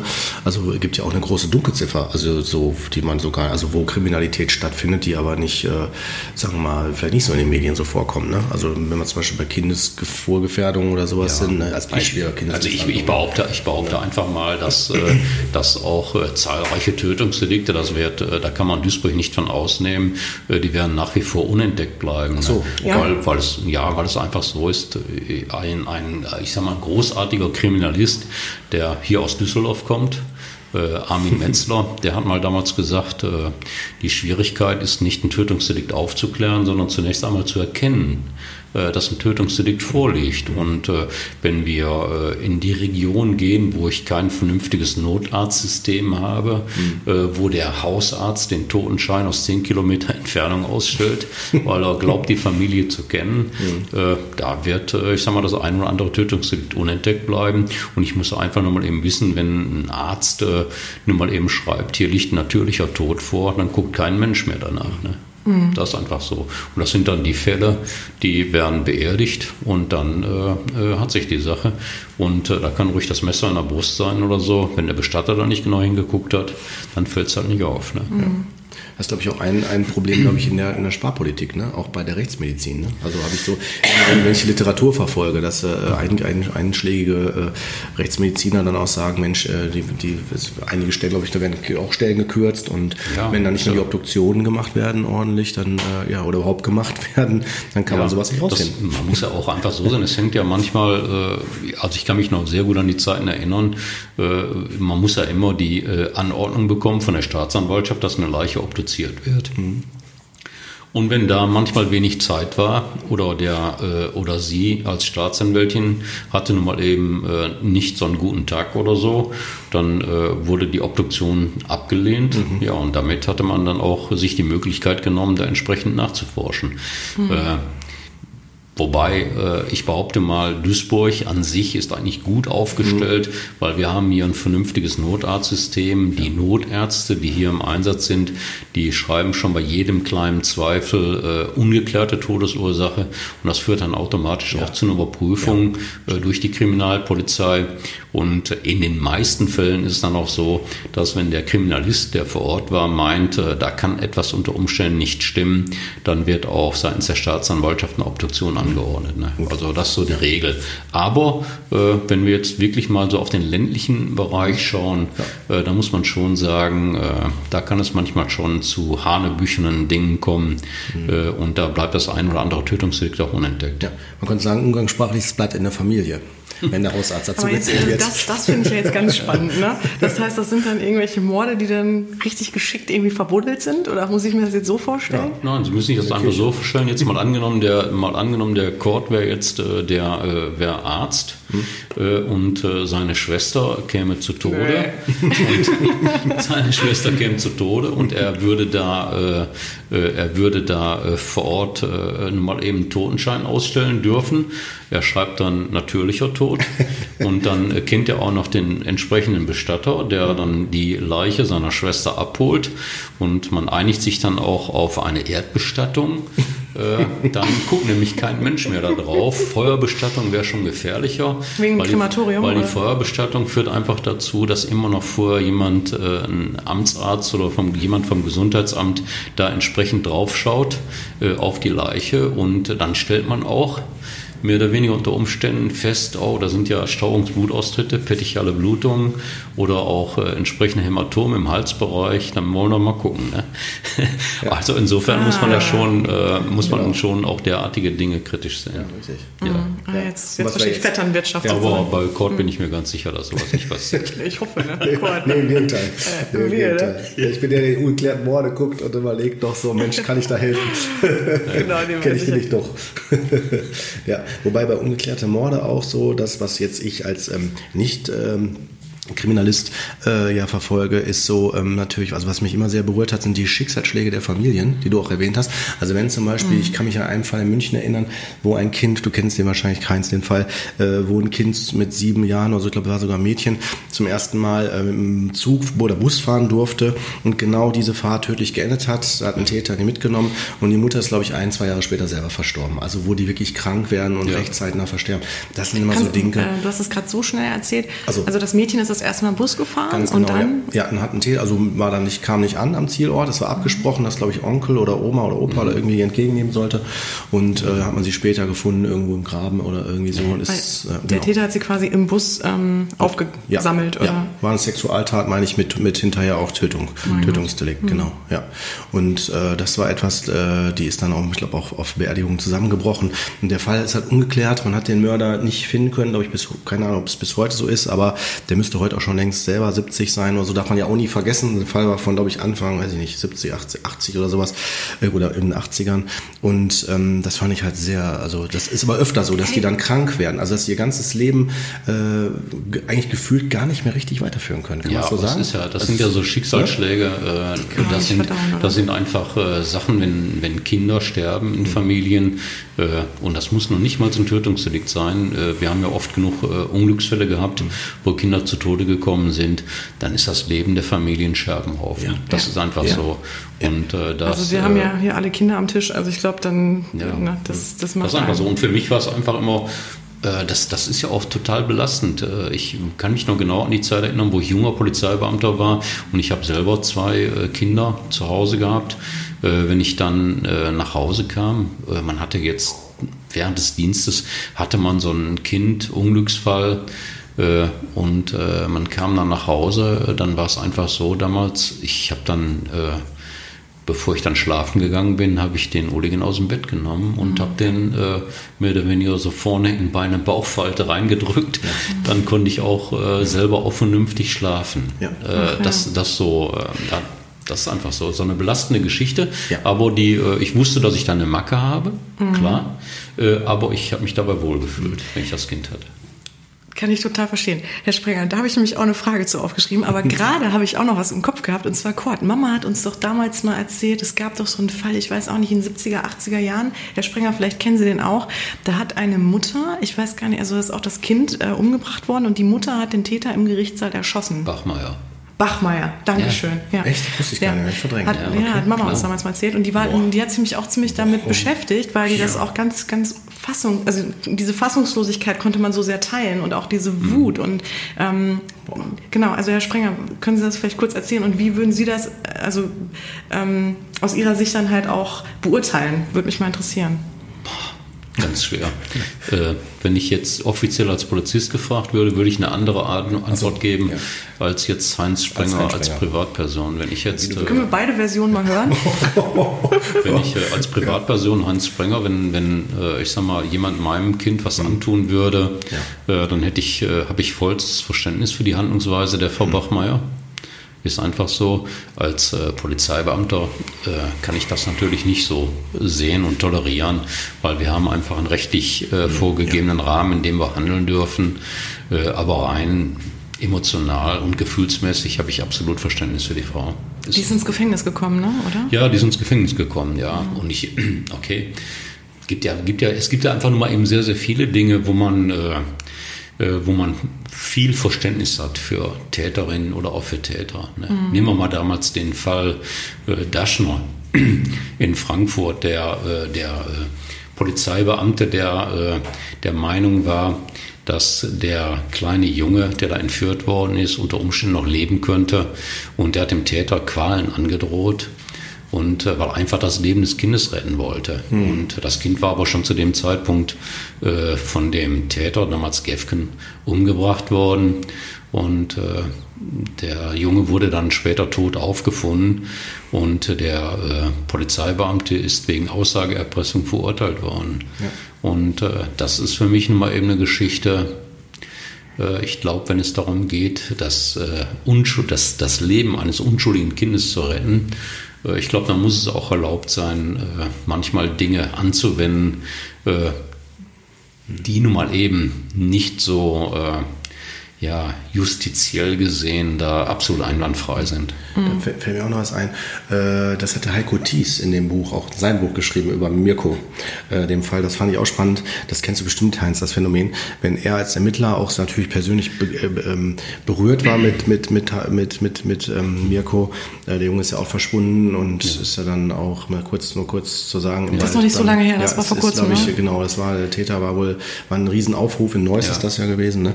Und ja wurde dann auch gesucht und ist dann auch hinterher rausgefunden worden. Da war ja, was, was, was ist da passiert? Also, da ist, der hat den Jungen, der ist Fahrrad gefahren, hat den nachts äh, auf der Straße mit aufgegriffen, das ist jetzt die offizielle Version, die ich kenne, ja. ähm, aufgegriffen worden, hat den mitgenommen, war selber wohl nicht direkt jemand, der äh, wohl Kinder verliebt war, aber der hatte dann, glaube ich, eine Mischung aus Erniedrigung und auch sexueller ja.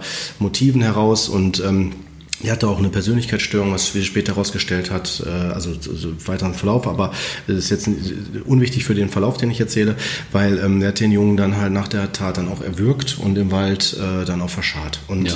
der ist nur, glaube ich, gefunden worden, da war, glaube ich, das fand ich auch selber finde ich das persönlich sehr, sehr äh, schlimm, äh, weil das war das Problem mit den Daten, äh, mit den Handymasten und sowas. Da durfte man die Datenspeicherung, das ist ja der größte Schrott meiner Meinung nach. Ne? Das hast du auch in den Büchern geschrieben, dass man das hoffentlich mhm.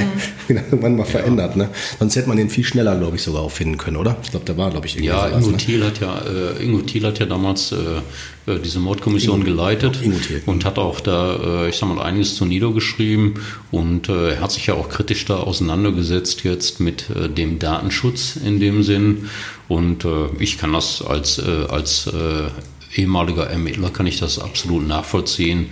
Und ich habe das ja selber auch erlebt, äh, dass man aus Datenschutzgründen einfach Dinge nicht äh, preisgibt, äh, die absolut wichtig sind für die Ermittlung, wodurch Ermittlungen wesentlich verkürzt werden könnten. Ich denke da zum Beispiel an den Bereich der Mafiamorde äh, in Duisburg. Da werden sechs junge Menschen werden erschossen, die Täter flüchten und man weiß ganz genau, äh, ein Tatfahrzeug fährt in den Bereich des Autobahnkreuzes Duisburg-Kaiserberg und man weigert sich, die Mautdaten rauszugeben.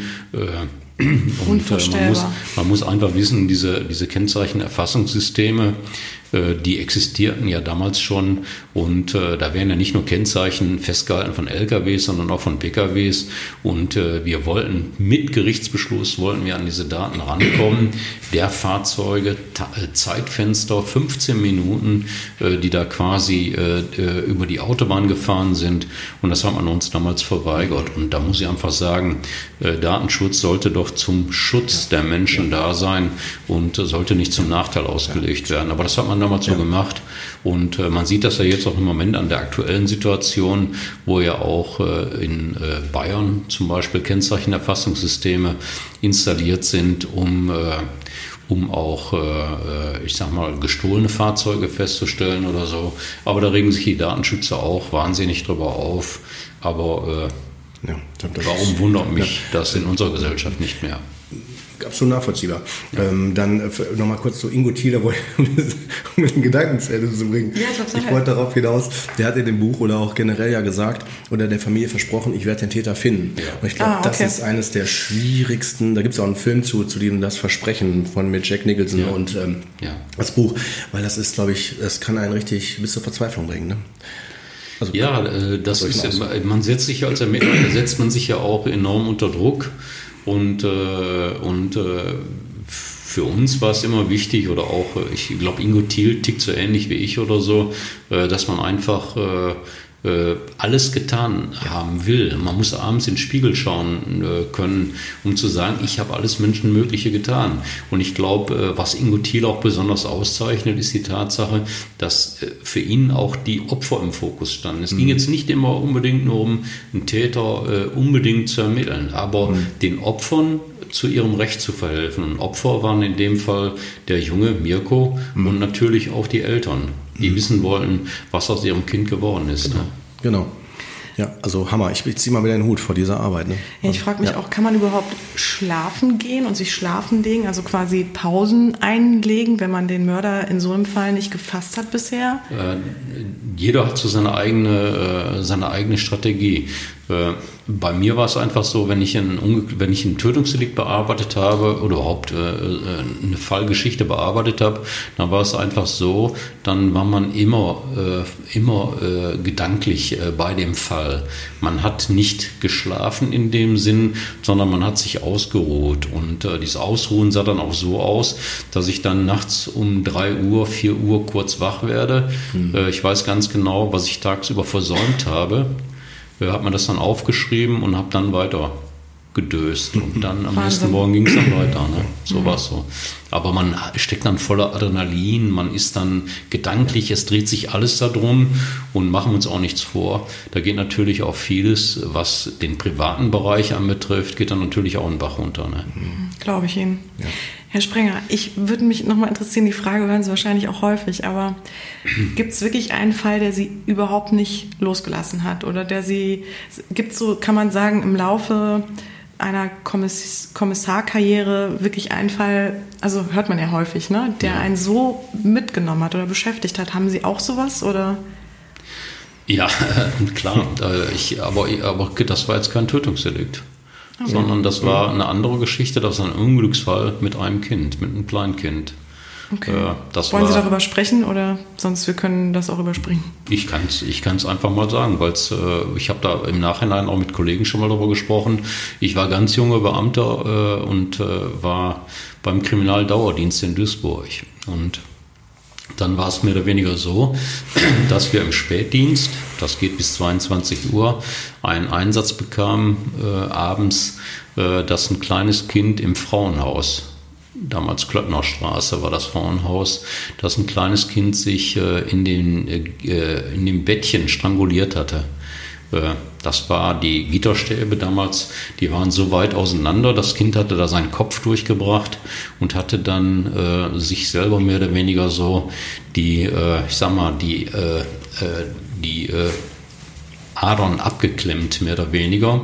das Kind war dann, wurde dann von der Mutter, die äh, die hat das Kind dann leblos mehr oder weniger in dem Bettchen gefunden und wir waren dann damals, als äh, noch vor dem Notarztwagen waren wir da vor Ort. Die Mutter kam mit dem Kind und hat das Kind dann, das werde ich nicht vergessen, oben auf dem Podest, wo so Stufen hochgehen zu dem Haus, zu dem damaligen Frauenhaus äh, abgelegt.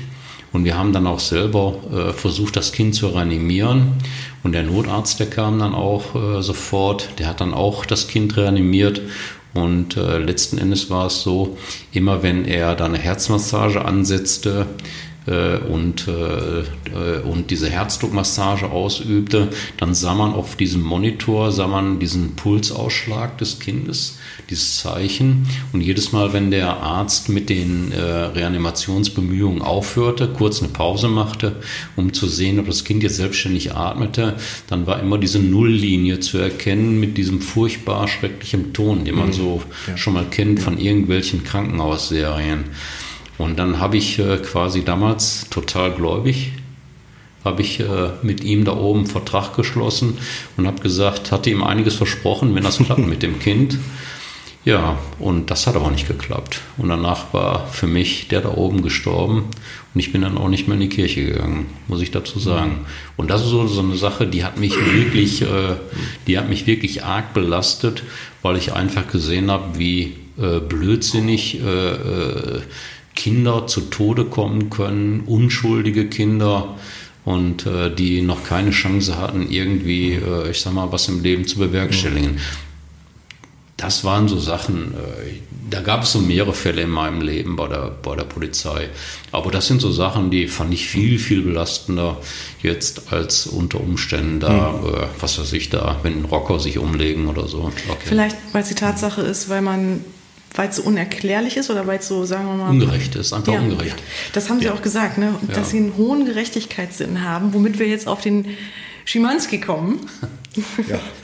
also, ja, können wir noch machen, auf jeden Fall. Ja, aber, ja, für mich ist das okay. Wir können auch noch, ist das Heinz? Auf jeden Fall. Noch, also, oder? Herr Sprenger, haben Sie noch ein bisschen Zeit? Weil ich glaube, die Folge ist. ja, nein, ist, nein ist, ist, ist kein Problem. Ne? Ich sag mal, was Gerechtigkeitssinn anbetrifft oder so, äh, ja. wenn man sich diese, diese Filme von, von äh, Schimanski okay. ansieht, äh, hier die Tatort-Verfilmung hier, äh, dann war es ja mal eben auch ein ja, ich sag mal so, so eine Sache, dass er, äh, ihn zeichnete nun mal eben entsprechender Gerechtigkeitssinn aus, der mhm. ja nun mal immer viele Dinge gemacht hat, auch wenn, wenn ihm das selber geschadet hat. Mhm. Und das ist so eine Parallele jetzt zu meinem Leben. Also ich äh, mhm. mache keinen Hehl daraus, dass ich äh, an meiner aktiven Laufbahn das ein oder andere Disziplinarverfahren hatte. Äh, aber äh, ich würde alle Dinge, die auch dazu geführt haben, die würde ich nochmal genauso machen. Und die haben etwas damit zu tun, dass man Gerechtigkeit leben muss. Mhm. Äh, man muss auch dazu stehen. Ja. Und, auch das äh, System mal in Frage stellen, ne? Ja, natürlich. Und genau. ich glaube auch, und ich glaube auch einfach, äh, ich glaube auch einfach, dass man, dass man äh, gut beraten ist, junge Polizeibeamte dazu anzuleiten, auch mal Nein zu sagen. Es muss nicht alles, was von oben mhm. kommt, so super toll sein. Ja. Und, ja. und ich glaube, wenn wir müssen nur in die jüngste Vergangenheit unserer Geschichte gehen, dann muss man einfach wissen, dass wichtig, dass, dass junge Menschen äh, wie sagen wir, so stark sind, dass sie auch mal Dinge in Frage stellen. Das ist vernünftig und das ist gut. Und äh, ich habe auch gerne immer mit Leuten zusammengearbeitet, auch im Bereich der Mordkommission, die so, so ein bisschen so Querdenker waren, die nicht äh, überall total super äh, ankamen, aber wo man dann auch äh, im Nachhinein äh, auch äh, so gedacht hat, na, äh, irgendwie ist ja doch was dran, was sie so gemacht haben oder gesagt haben. Und äh, das äh, habe ich immer hochgehalten. Aber ich glaube, es braucht auch solche Menschen, ne? weil nur so können wir uns auch weiterentwickeln. Weil wenn wir immer nur das System so hinnehmen, wie es ist, ähm, ne? also es braucht die Leute, die ja. das halt auch mal hinterfragen. Ne? Ich glaube auch, das ist, das, finde, das zeichnet Heinz auch aus. Ich durfte dich ja auch in anderen Bereichen schon kennenlernen, auch äh, als Dozent und äh, dann ja, ja. Ne? Oder auch bei Riskit, wenn es dann auch um die, ne, die, ich meine, das ist schon, das, so, das auch nochmal kurz zu erwähnen.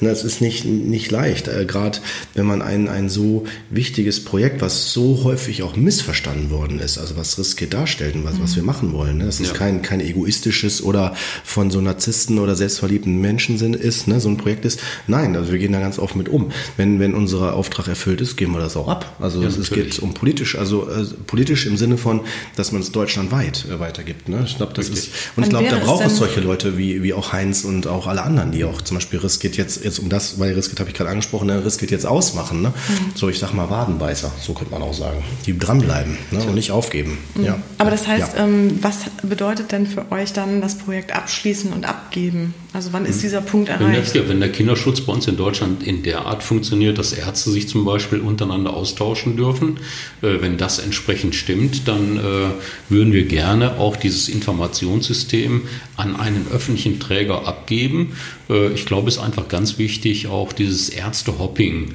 äh, nun mal eben zu bekämpfen, was viele Misshandler so äh, nun mal eben praktizieren.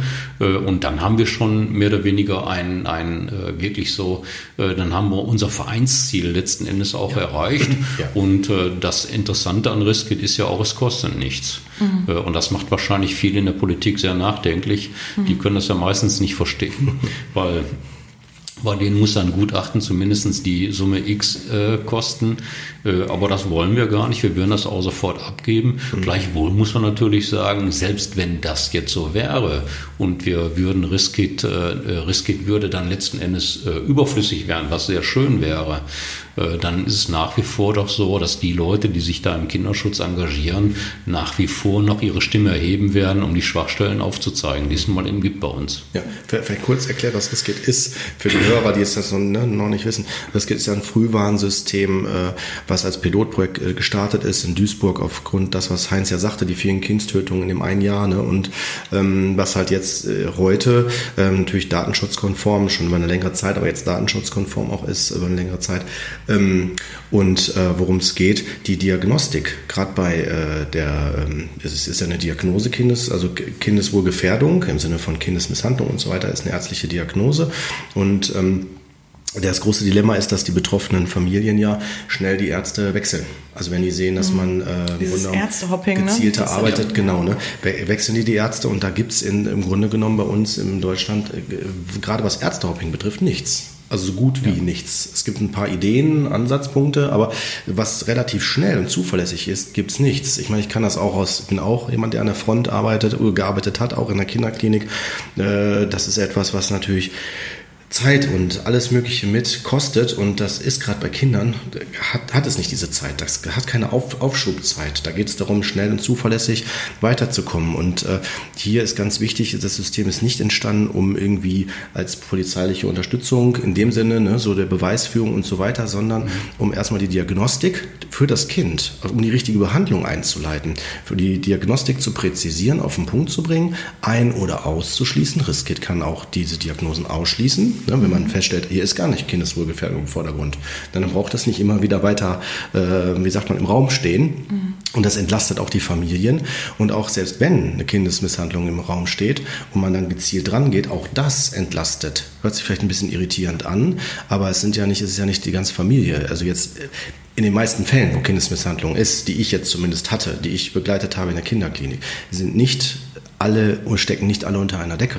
Meistens ist es ein potenzieller Täter oder Natürlich. überforderte oder überforderte, hilflose ich Erwachsene. Denke, ich denke, man muss einfach auch erkennen, dass bei zahlreichen äh, Kindesmisshandlungen, die ja chronisch verlaufen, genau wie auch der sexuelle Missbrauch, dass einfach, äh, ich sag mal, äh, immer wieder festzustellen ist, dass die Ärzte von Pontius, dass nicht die Ärzte, die, die Erzieher, mhm. dass die von Pontius bis nach Pilatus rennen, ihre Kinder manchmal auch abends in der Notfallambulanz vorstellen, nur um nicht aufzufallen. Die gehen nicht zu ihrem eigenen Arzt, zu dem eigenen Kinderarzt, äh, weil sie da schon zwei oder dreimal in Erscheinung getreten sind mit den Hämatomen der Kinder und äh, das ist einfach wichtig, auf so etwas nun mal eben auch festzustellen und auch vor allem ganz wichtig, dass Ärzte sich untereinander austauschen dürfen.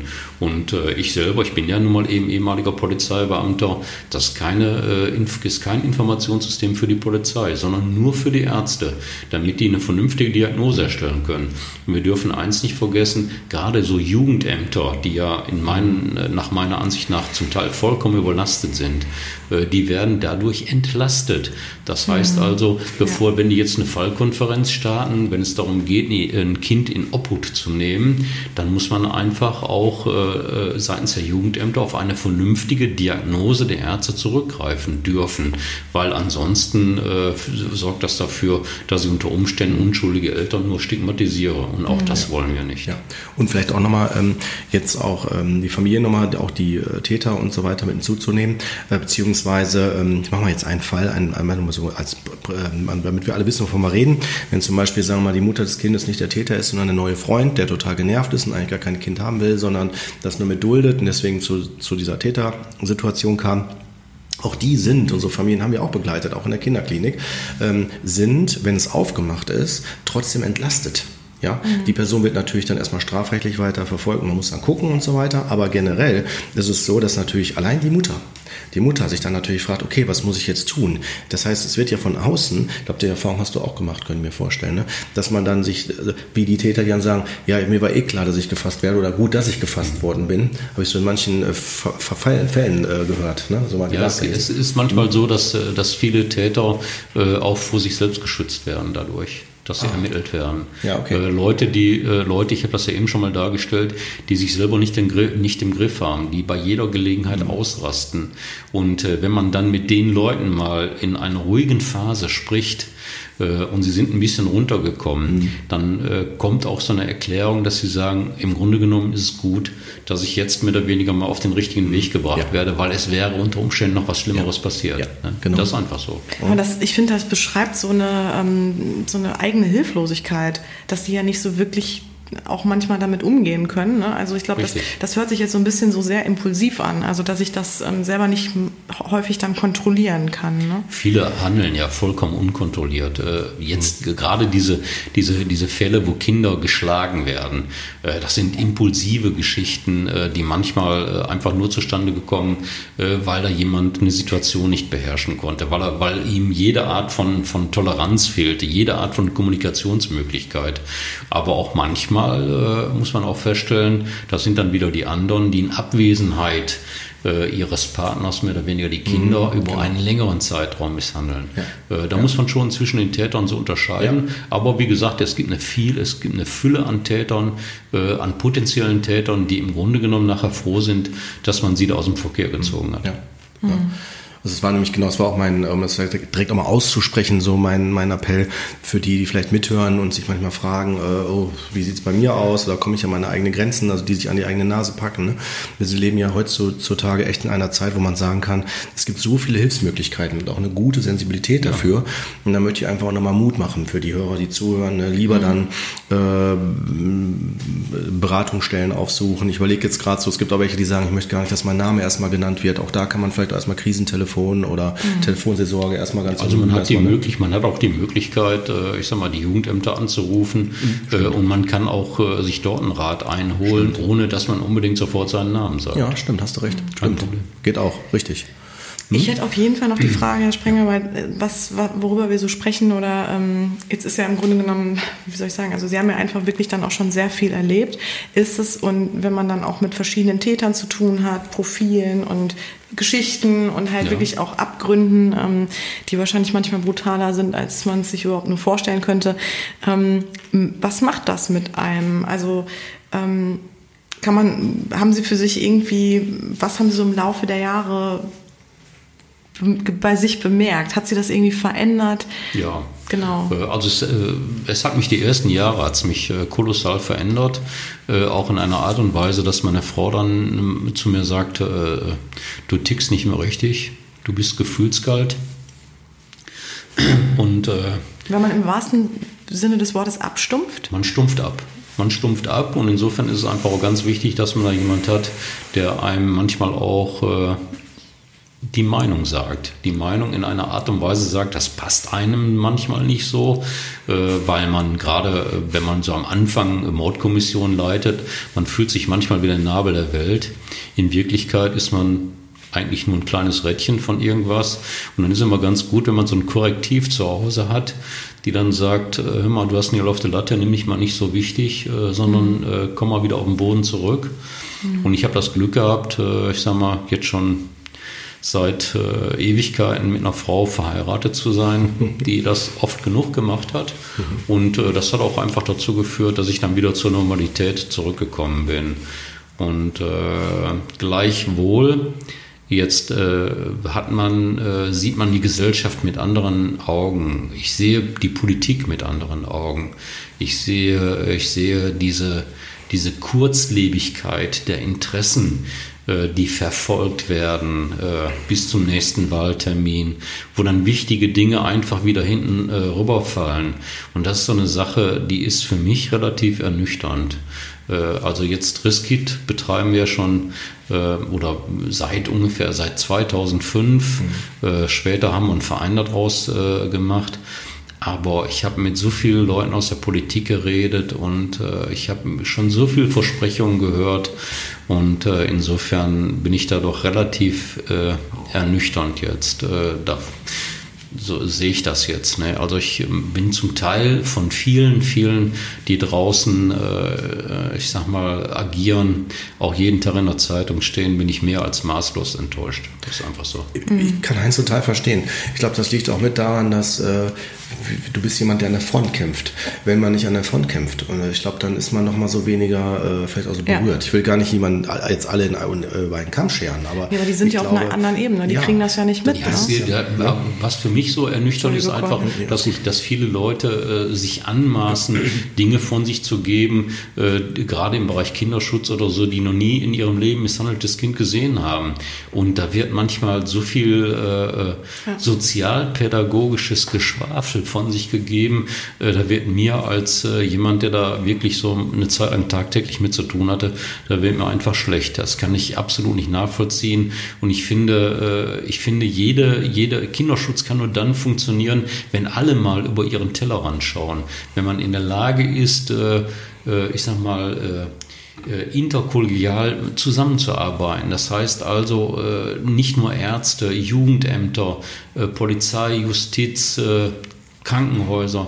Äh, das muss mehr oder weniger so eine Geschichte sein, wo alle an einem Strang ziehen. Und da kann es nicht sein, dass der eine sich von dem anderen abschottet und vor allen Dingen auch, und das sehe ich bei sehr, sehr vielen Wissenschaftlern, die auch so äh, im Landtag oder im Bundestag angehört werden, äh, die da nur ihr eigenes Fachgebiet sehen und jede Art von anderer Meinung schon als Majestätsbeleidigung betrachten. Mhm. Habe ich überhaupt kein Verständnis für. Ich finde, lasst uns die Opfer in den Mittelpunkt stellen und dann kann man äh, sich daran abarbeiten. Das ist viel, viel besser, als nur mal die eigenen Dinge zu sehen. Ja, ja völlig. Ja, ja, das ist das Problem. Das ist weißt du, so ein bisschen wie jetzt, wenn es keine Milch mehr in irgendwelchen Ländern gibt. Ne? Solange ich die Milch bei mir bei Aldi noch kriege oder Lidl, dann ist ja, da alles genau. egal. Ja, Sobald richtig. ich die nicht mehr kriege, dann fange ich erst mal an nachzudenken. Und das ist, glaube ich, auch das, das, das, das große Problem. Dann brauchst du schon so einen Fall, der mich übrigens auch immer, äh, mich übrigens dahin geführt hat, dass ich hier sitze, auch mit Riskit und den ganzen. Mhm.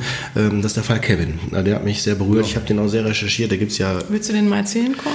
Ja, vielleicht ganz kurz, das ist der, der mit 36 Knochenbrüchen im Kühlschrank gefunden worden ist. Ja. Da gibt es so viele Überlieferungen drüber.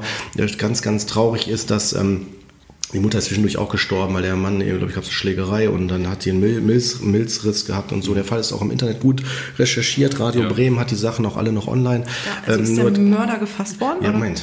Entschuldigung. Be beide, die Mutter und der Lebensgefährte, beide, äh, beide heroinabhängig, Methadonprogramm, mehrfach. Ja. Ne, die Informationen sind alle zum Jugendamt geflossen. Das Problem war nur, es gab einen Case Manager, Fallmanager, mhm. der äh, äh, für alles verantwortlich war. Der durfte alleine agieren. Dem wurde hinterher nachgesagt, dass er selber ein Alkoholproblem hatte hatte. Der, das ist übrigens mit einer der ersten Fälle, wo das Jugendamt vor Gericht gezogen worden ist. Der, der Vormund, äh, der hat sich auch im Radiointerview dazu geoutet, fand ich ganz toll zu hören. Er hat gesagt, ich nehme gern die Teilverantwortung auf mich, äh, hat er gemacht. Er hat, hat auch, wurde auch, äh, sagen wir mal, hat eine Geldstrafe bekommen. Aber der Fallmanager, der letztendlich dafür, wenn er so willst, für alles gesorgt hat, der ist aus gesundheitlichen Problemen, durfte der sich vor, vor dem Gericht entziehen. Deswegen durfte er nicht erscheinen. Er wollte auch wieder arbeiten in dem Job. Aber um auf den Fall zurückzukommen, der Kevin hat ja mehrfach Knochenbrüche gehabt, was alles aktenkundig war bei Gericht. Und, äh, das, und auch die ganzen Hinweise, die im Buch vom, vom Heinz mehrfach erwähnt werden, bei Kinderlos, wie Kinder sich verhalten, wenn die auf, wenn die, wenn die sexualisiert oder gewalttätig ähm, äh, Erfahrungen gemacht haben. Ne? Diese Dis Distanzgemindertheit und all das. Das ist sogar, weil auch politische Personen mit in dem Fall involviert waren, ja, mhm. hat das halt so dieses Trag, ähm, wie soll ich das sagen, hat es für alle ein tragisches Ende mit sich gebracht, weil keiner hat das wirklich, wirklich registriert. Der Fallmanager, ähm, das ist vielleicht noch ganz, ganz interessant abschließend zu sagen, nachdem halt der Kevin tot, also das Jugendamt hat immer gesagt, kommen Sie zu den äh, ähm, Gesprächen Gesprächen und er hat ja immer gesagt, geht gerade nicht und ist hier und da und dort. Und dann haben die gesagt, jetzt holen wir das Kind raus, angemeldet. Also nach dem Motto, wo kommen zu ihnen nach Hause, haben die, Tür nicht aufgemacht, mussten dann nochmal, äh, ich glaube, es geht über Gericht oder so, Erlaubnis bekommen, da einzubrechen, um das Kind rauszuholen. Und dann waren die ein paar Tage später da und dann hat er wohl nur noch auf den Kühlschrank gezeigt, wo der Junge dann in so einer Plastiktüte im, im Schlafanzug dann eingewickelt war, als an offenen äh, Oberschenkelknochenbruch durch eine Fettembolie, wenn man so will, gestorben. Und durch was? Äh, Fettembolie. Also das, wenn so sehr grausam durch äh, ganz starke Schmerzen dann irgendwann auch verstorben. Äh, und äh, das, das, das Ironische daran ist, die Mutter war ja schon anderthalb Jahre vorher tot. Und es hieß immer, er soll bei dem bleiben, damit es dem Vater besser geht. Und der war gar nicht der Vater. Hat sich nachher ausgestellt. Das fand ich die bitterste Wahrheit an der ganzen Sache. Der war also ich habe den Fall Kevin habe ich äh, oft untersuchen lassen, auch im Rahmen hier meiner Seminare Kindesmisshandlung durch Studenten. Und das ist manchmal schon erschreckend, wie viele staatliche Stellen an dem Schicksal eines solchen Kindes beteiligt waren und wo sich nachher alle die Hände in Unschuld äh, waschen. Hm, das ist ja das, das Schlimmste. Und das ist in meinen Augen auch mal eben eine Geschichte, die äh, begründet auch mehr oder weniger so eine Forderung, dass wir jemanden brauchen, der, äh, der die Interessen von Kindern wahrnimmt. Auch jetzt hier in Nordrhein-Westfalen, mhm. glaube ich, Nordrhein-Westfalen tät gut daran, jemanden zu beauftragen, den Kinderschutz wahrzunehmen für die Rechte der Kinder, wenn alle staatlichen Stellen versagt haben. Mhm. Und ich kenne viele Fälle, wo Kinder zu Tode gekommen sind und wo es nachher weder zu einer Verurteilung kam, noch zu irgendwelchen Sanktionen. Und ich glaube, äh, da muss man auch die Rechte der Opfer, in dem Fall eines getöteten Kindes wahrnehmen, indem, da, indem man eine Instanz schafft, die da auch nochmal die Strafverfolgungsbehörden, die Justiz und so all die äh, kontrolliert im Interesse äh, von solchen mhm. Kindern. An sich eine gute Idee, muss ich sagen. Weil es hatte, der Fall Kevin hatte ja viele politische Konsequenzen nach sich gezogen. Ne? Ich glaube, die EU, beim Jugendamt, die Fälle waren nicht mehr bei 250 für, für, für einen Vormund, sondern noch bei 50. Ja, Fall, das sind die ganzen Fallgeschichten, aber machen wir uns nichts vor. Wir haben in Deutschland haben wir äh, etwas über 1000 Jugendämter, wir haben mehrere, äh, wir, ne, etwas über 600 Jugendämter, Entschuldigung, dann haben wir tausende freie Träger, es gibt mhm. keine Standards, wir haben nach wie vor Jugendämter, wo die Mitarbeiter total überlastet ja. sind. Ja. Äh, der eine hat über 100 Fälle zu bearbeiten, der andere 20 Fälle und das sind nun mal eben Dinge, die gehen einfach nicht. Mhm. Und da muss man auch seitens des Staates, muss man dann endlich mal Rahmen schaffen, schaffen, äh, der auch vernünftige Arbeitsbedingungen zulässt und auch äh, der Verantwortung dann gerecht wird. Ich glaube, das hat auch Mama immer schon gesagt. Dieses, äh, es müsste eigentlich wirklich wie so ein Eignungstest geben für, ja, für Eltern, ne? bevor ja, die überhaupt. Kinder in die Welt setzen. ich glaube, da fängt es ja im Grunde schon an. Ne? Aber wir haben ja jetzt, wir müssen ja gar nicht so weit gucken. Wir haben hier alleine in unserem Umfeld, äh, wo wir leben, äh, wir haben im letzten Jahr haben wir mehrere getötete Kinder gehabt, wo die Strafverfahren eingestellt worden sind, wo keiner Interesse hat an einer Strafverfolgung, eindeutig Tötungsdelikte und wo sich nichts getan hat. Mhm. Und da habe ich überhaupt kein Verständnis für. Ja. ja. Also ja, und deswegen setzen wir uns so stark dafür ein. Das ja. ist dann der Grund. Ja. Habt ihr denn schon Erfolge erzielen können oder merkt ihr, dass es bewegt sich was? Man muss dazu sagen, wir haben ja äh, lange Zeit haben wir hier mit den Datenschützern in Deutschland, aber auch hier in Nordrhein-Westfalen diskutiert, äh, wie unser Informationssystem äh, beschaffen sein muss. Genau. Und dazu gehörte auch, dass wir keine Erfolgsstatistik äh, führen dürfen. Das heißt, äh, wir haben ja keine Täterdatei, sondern es geht einfach im Fokus stehen nur die Kinder. Und äh, insofern durften wir auch keine Fallerfassung machen, wo Riskit mehr oder weniger dazu geholfen hat, äh, ich sag mal, äh, Kindern zu helfen. Und äh, wir haben das wohl in den ersten Jahren, als die datenschutzrechtlichen Bestimmungen noch nicht so richtig umgesetzt waren, da haben wir mehrere Fälle gehabt, wo wir das auch nachvollziehen konnten, wo quasi Kinder, die in Riskit eingestellt worden sind, die sind quasi durch Riskit letzten Endes gerettet worden. Mhm. Aber das war wirklich nur in den ersten beiden Jahren nach unserer Vereinsanmeldung. Aber jetzt mittlerweile schon seit äh, fast zehn Jahren mhm. äh, ist das einfach so, wir haben diese Datenschutzgeschichten alle umgesetzt, war uns auch sehr wichtig. Und insofern machen wir keine Erfolgskontrollen mehr. Und ich will einfach mal so sagen, und wenn auch nur ein einziges Kind dadurch gerettet wird, dann ja. hat das ganze System seinen Sinn gehabt. Ja, sehe ich auch so. Total. Ja. Das ist tatsächlich so. Aber ja, also ich finde, das ist total beeindruckend, mhm. wirklich. Und das ist äh, auch mehr als notwendig. Ja. Also wenn man das jetzt ja. so mitkriegt, auch was da so ja. auch an Fällen irgendwie bei Ihnen war. Ja, ne? deswegen machen wir jetzt auch immer wieder Aufklärungsarbeit. Nächste Woche habe ich wieder bei Chef, meinem Chefarzt und ganz vielen Oberärzten und niedergelassenen Ärzten ein Gespräch, die interessiert sind. Und du ja auch, also die alle mit, alle im Vorstand reisen deutschlandweit, ne, um Richtig. auch Aufklärungsarbeit zu machen. Ne? Und das Ach, machen wir dafür, ja, ja. Ja, und ihr reicht ja auch äh, unterschiedlichste Stellen durch die hm. Expertisen, ganz, die man hat. Ne? Das ist dann also ich mache viele schönes Netzwerk. Ich mache viele Vorträge, äh, auch was weiß ich da jetzt zuletzt noch beim Frauenring und was weiß ich, ne? Und äh, ja, das ja. so versucht man dann Multiplikatoren zu gewinnen. Mhm. Ne? Ja. Ja. Herr Sprenger, ähm, Sie, äh, Sie, sind ja, glaube ich, jetzt auch für die Nachfolgegeneration, also Sie unterrichten auch die Nachfolgegeneration ne? an der Hochschule, glaube ich. Äh, jetzt ne? nicht mehr, habe ich mehr? Äh, bis äh, Ende letzten Jahres noch. Oh, schade. Okay. Ja, sagen wir mal so, ich, äh, ich unterrichte jetzt nicht mehr an der Fachhochschule in Nordrhein-Westfalen, sondern ich äh, gebe noch Seminare.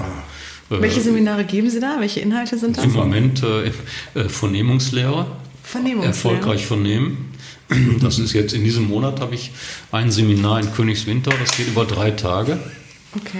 Und dann, äh, im, dann habe ich im Oktober noch ein dreitägiges Seminar. Da geht es auch um Tötungsdelikte, auch um Kindesmisshandlung. Ja. Okay. Ja, die ist super. ich habe das einmal gesehen, also Hammer. Und ich weiß, das wird jetzt wahrscheinlich, Sie reden von einem Dreitagesseminar, ja? Also ich Ja. glaube, was ich jetzt von Ihnen verlange, ist echt hart. Aber können Sie das so ein bisschen, vielleicht ein bisschen runterbrechen, was so wichtig ist, was Sie den Leuten mit auf den Weg geben, so für diese, ähm, also für diesen Inhalt bei Vernehmungen oder worauf Also kommt ich es sag mal, an? beim Vernehmungsseminar ist einfach so, dass man, äh, dass man zunächst einmal äh, so auf diese Begrifflichkeiten eingeht. Ganz wichtig ist auch die aktuelle Rechtsprechung, die es zu berücksichtigen gilt. Wie sind die letzten Entscheidungen des Europäischen Menschengerichtshofes? Äh, wie hat der BGH sich zu vielen Dingen äh, geäußert? Das hat etwas mit Beweisverwertungsverboten zu tun, mit verbotenen Vernehmungsmethoden. Wie sind die rechtlichen Rahmen? Dann aber auch so der ganze große Bereich Beziehungsaufbau. Äh, Ja, Beziehungsaufbau zu Menschen. spannend, ja. Äh, dazu gehört natürlich auch die Wahrnehmung, äh, weil wir wissen, jeder Mensch äh, nimmt unterschiedlich wahr. Was verlange ich als Polizeibeamter von einem Zeugen, was er beobachtet hat? Übrigens ganz kurz, das ist jetzt kein, kein, kein, kein Soundeffekt. Hier fährt wirklich gerade jemand vorbei. Stimmt. Ne? Ja, aber wirklich genau. Äh, Tatsache ist auf jeden Fall, gerade so der Bereich Wahrnehmung ist sehr, sehr wichtig und, äh, und äh, wie kommen Wahrnehmungsfehler zustande, wie kann ich Irrtum und Lüge, wie kann ich das äh, letzten Endes erkennen, woraus kann ich welche Dinge äh, äh, letzten Endes ableiten. Dann ein großes Feld ist so äh, die Bearbeitung von Straftaten, äh, ich sag mal nach sexuellem Missbrauch. Äh, da gilt es auch, diese ganzen, äh, ich sag mal, Opferrechte äh, letzten Endes zu beachten. Vernehmung, Anhörung von Kindern, von Jugendlichen. Und so weiter und so fort. Und das ist schon, äh, dazu gehören auch zum Schluss, mache ich äh, mit den meisten Seminarteilnehmern auch noch Rollenspiele. Das heißt also, die bekommen eine Lage eingespielt letzten Endes und sollen dann mal zeigen, mehr oder weniger, äh, ob sie das, was sie da zwei Tage vorher so vermittelt bekommen haben, ob sie das auch so umsetzen können. Was ich auch mal ganz toll finde, was du gesagt hast, Heinz, was du auch mal unterrichtet hast, ne, oder vielleicht wahrscheinlich auch noch machst, ist ähm, auch noch eine Sensibilität dafür zu schaffen, wenn so äh, Kriminal, äh, nicht Kriminal, einfach ähm, generell die Polizei gerufen wird wegen Lärm oder Ruhebelästigung Ja, oder klar. sowas, ne, dass die dann halt, wenn die in so eine Wohnung reingucken, das sieht ja alles relativ verwahrlost aus, dass du sagst, ja Leute, guckt bitte auch, geht da mal sonst rein, wenn ihr denkt, da könnten Kinder drin sein und so weiter. Ich glaube so, ne? Oder Ja, also für mich, ich halte es immer eben für ganz wichtig, ein großer äh, Bereich, den ich ja bisher unterrichtet habe, war so der ganze Bereich häusliche Gewalt, Gewalt gegen Frauen. Und dazu gehört einfach auch, dass man äh, die Sensibilität dafür entwickelt, dass wenn, äh, wenn äh, ein Mann seine Frau schlägt und die Kinder sind da, äh, ich sag mal, in der Wohnung, dass das auch eine Art von Misshandlung ist letzten Endes. Und Ja. dass man auch äh, je nachdem, wie die Umstände sind einer Wohnung, dass man da auch diese, äh, ich sag mal, dann auch mal hinterherhakt und dann auch mal ein bisschen weiter äh, nachschaut, wie sieht's in der Wohnung aus, wie sieht's mit den Kindern aus und dann auch natürlich äh, eine, äh, eine Antenne dafür entwickelt, wie helfe ich der Frau? Ne? Äh, Wie kriege ich das jetzt hin, äh, dass sie auch unter Umständen bereit ist, unter Umständen Absprung zu ihrem Mann zu schaffen? Äh, Ja, das ist wahrscheinlich weil dann die das nächste ja, Frage, Weil ne? das ist ja auch diese, diese, diese Riesenabhängigkeit, die da oft besteht. Äh, Und dann aber auch sofort Hilfsangebote rüberzubringen, Dinge zu vermitteln. Ja, das ist schon relativ vielschichtig. Ne? Das glaube ich Ihnen. Also ich finde das unfassbar spannend. Da fällt mir gerade so eine Szene aus dem Film ein, ähm, wo quasi jemand, also wurde eingebrochen und der Einbrecher steht hinter demjenigen, der dann die Tür aufmacht, sagen wir mal für die Polizei zum Beispiel, und ähm, hält ihm irgendwie die Pistole an, die, an den Kopf und ähm, derjenige versucht halt entspannt die Polizei sozusagen abzuwimmeln. Und ähm, das sind wahrscheinlich, also ich weiß, das ist sehr konkret, aber ich, sowas habe ich jetzt gerade im Kopf. Das sind wahrscheinlich auch so Situationen, ähm, wo sie wahrscheinlich dann ja die die äh, Studenten durch die Tür springen. nee, aber wo man, wo man ja, also was man ja auch erlebt wahrscheinlich, ne? Das sind jetzt, wir reden ja immer vom Film, aber wahrscheinlich alles, was im Film ist, haben Sie ja wahrscheinlich alle schon gesehen, Herr Sprenger, oder?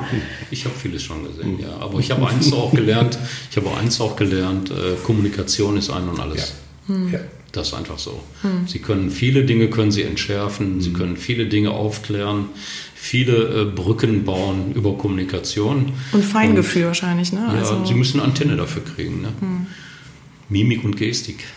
Ja. Und ihre, ihre Menschenkenntnis ist jetzt eigentlich so meine letzte Frage, obwohl die eine habe ich dann noch. Ich aber auch eine, ja, eine, nur noch ja, super, eine komm, dann, dann, hauen wir die noch raus. Also ähm, genau, die Menschenkenntnis, hat die sich für Sie irgendwie verändert? Sind Sie misstrau misstrauischer den ja, Menschen gegenüber? Ja, ja klar. Ich, äh, ich gehe heutzutage, wenn ich mir mal, selbst wenn ich mit meiner Frau spazieren gehe, äh, dann gibt es Situationen, wo die äh, an mir zerrt, ich soll doch jetzt mitkommen, wo ich sage, Moment, lass mich noch mal eben gucken. Was macht der im Kofferraum?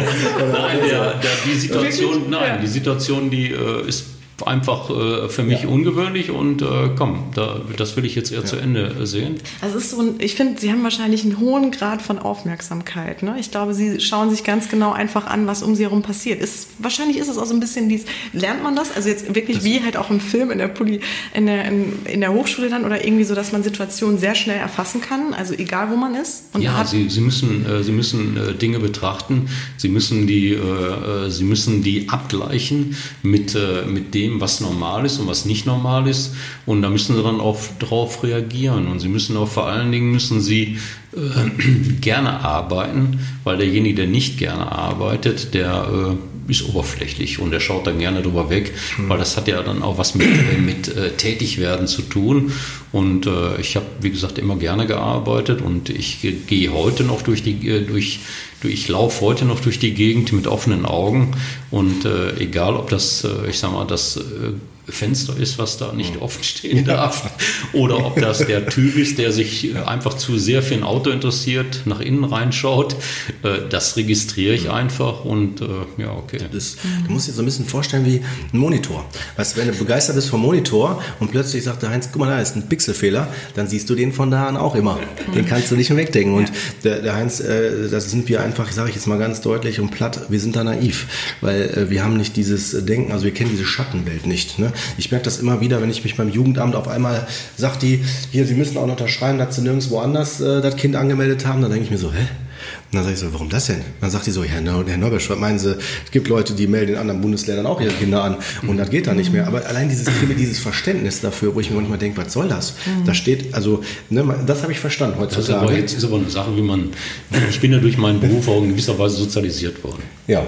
Ist einfach ja, so, ne? Ja. Da, ja, klar. Das, das einfach. Und, ja, äh, du hast dann, ja. genau. Also man weiß dann, man sieht das und ich, ich habe das nicht. Aber da kann, kann sie doch jetzt auch nichts mehr schocken oder aus der Fassung bringen, oder?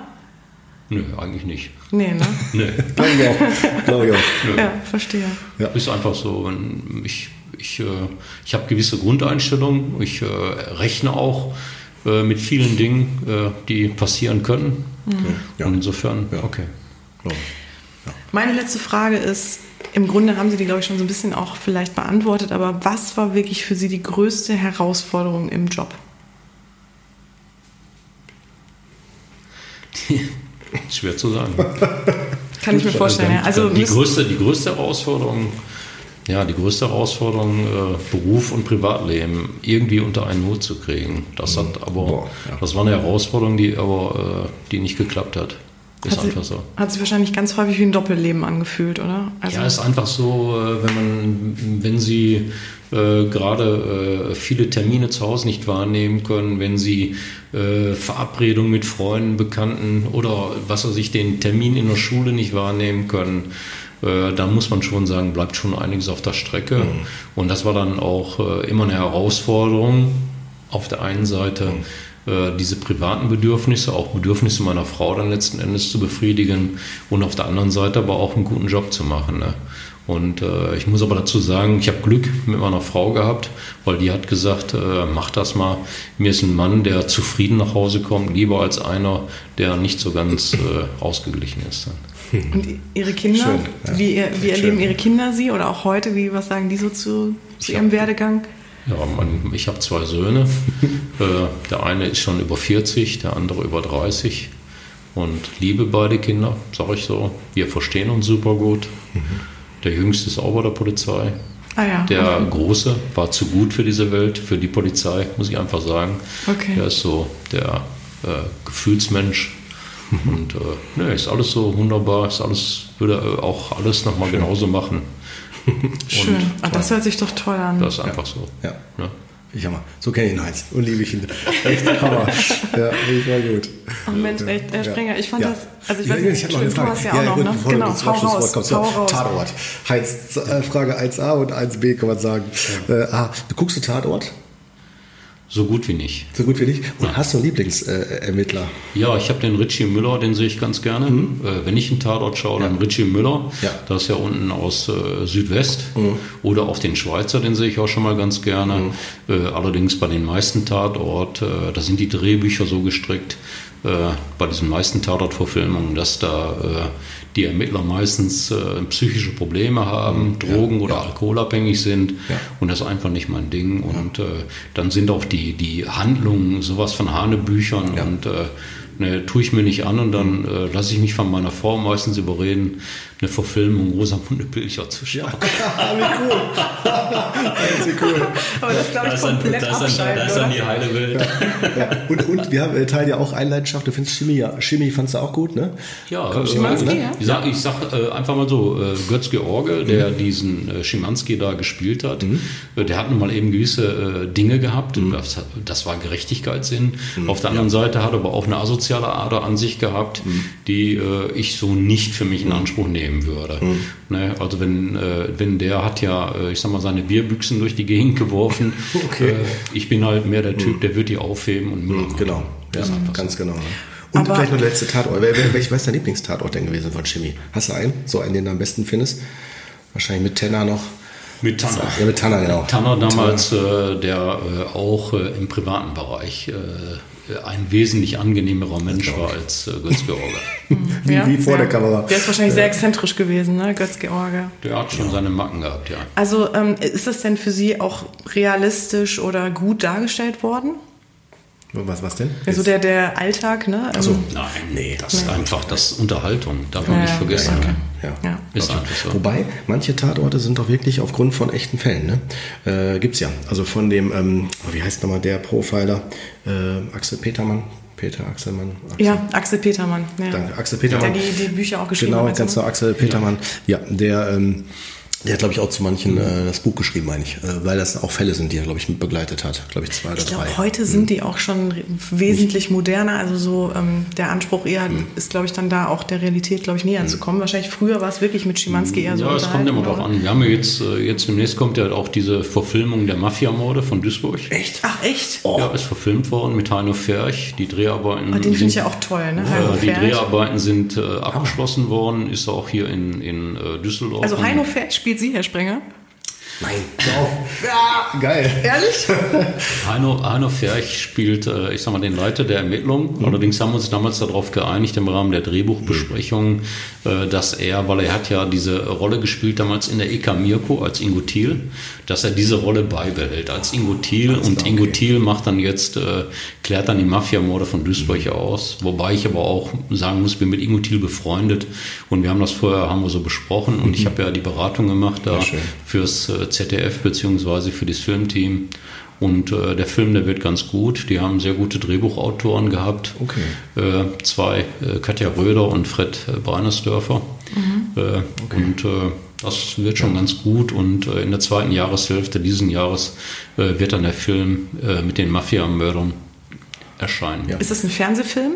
Als Fernsehfilm, ja. ZDF-Fernsehfilm, Äh, äh, ZDF, genau. Ne? Gut also, wissen. Mach mal Ja. Werbung, Mach mal wenn das Werbung, kommt. Und ja. wenn du das schon, wenn du das schon sagst, Heinz, super. Ja, Aber- war ganz interessant. Äh, auch die Dreharbeiten. Ich war sehr, selber auch zum Teil mit dabei.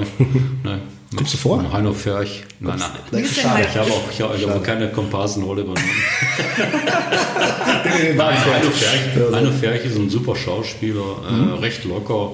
Und, äh, ich Ich finde ja immer, das ist der deutsche Bruce Willis, ne? Finde ich. Ja. Heino Fercher. Ich finde den großartig, ja. Okay, der ist ja. ein guter Schauspieler und ich glaube, Mhm. auch so menschlich gesehen ist er in Ordnung. Kann ich, kann ich mir auch vorstellen, auf jeden Fall.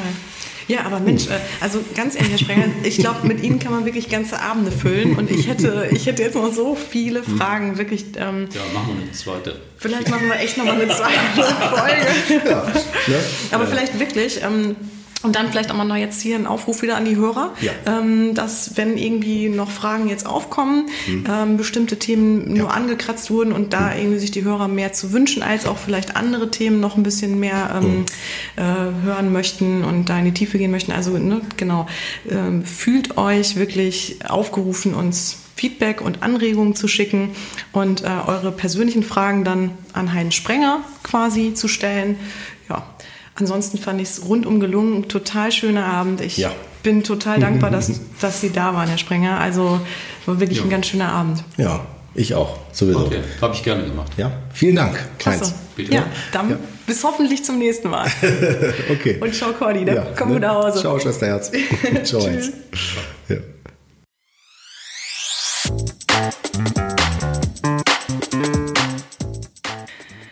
Ja. Der Heinz Sprenger, das war echt so eine schöne Folge. Es war wirklich so unterhaltsam, die ganze, der ganze Abend, äh, dass wir wirklich mit ihm noch, noch mehr hätten überziehen können. Aber ja, vielleicht machen wir echt eine zweite Folge. Schön finde ich ja, dass er auf jeden Fall Lust hätte, nochmal wiederzukommen. Das heißt, wenn ihr wirklich Lust habt, ähm, nochmal oder euch konkret Fragen gekommen sind während des Interviews ähm, oder überhaupt zu dem Thema irgendwelche Anmerkungen eingefallen sind, lasst es uns wissen oder überhaupt, also wenn euch irgendwas speziell noch zum Thema ja, Täter sein, ähm, Morde, wie auch immer einfallen sollte, lasst es uns wirklich gerne wissen. Ihr erreicht uns, wir haben zum einen ja die Facebook-Seite oder natürlich auch über per E-Mail. Ähm, entweder den Cord an info at oder an mich at judith at ehrenplatz-coaching.de. Ja, ansonsten äh, freuen wir uns natürlich auch, sollte euch der Podcast gefallen, über eine liebe Bewertung, zum Beispiel bei iTunes, ähm, oder wenn ihr uns einfach weiterempfehlt und teilt. So, jetzt aber wünschen wir euch ähm, einen wunderschönen Tag weiterhin, eine wunderschöne Woche. Äh, wir sehen uns dann oder hören uns in zwei Wochen wieder. Bis dann, ciao.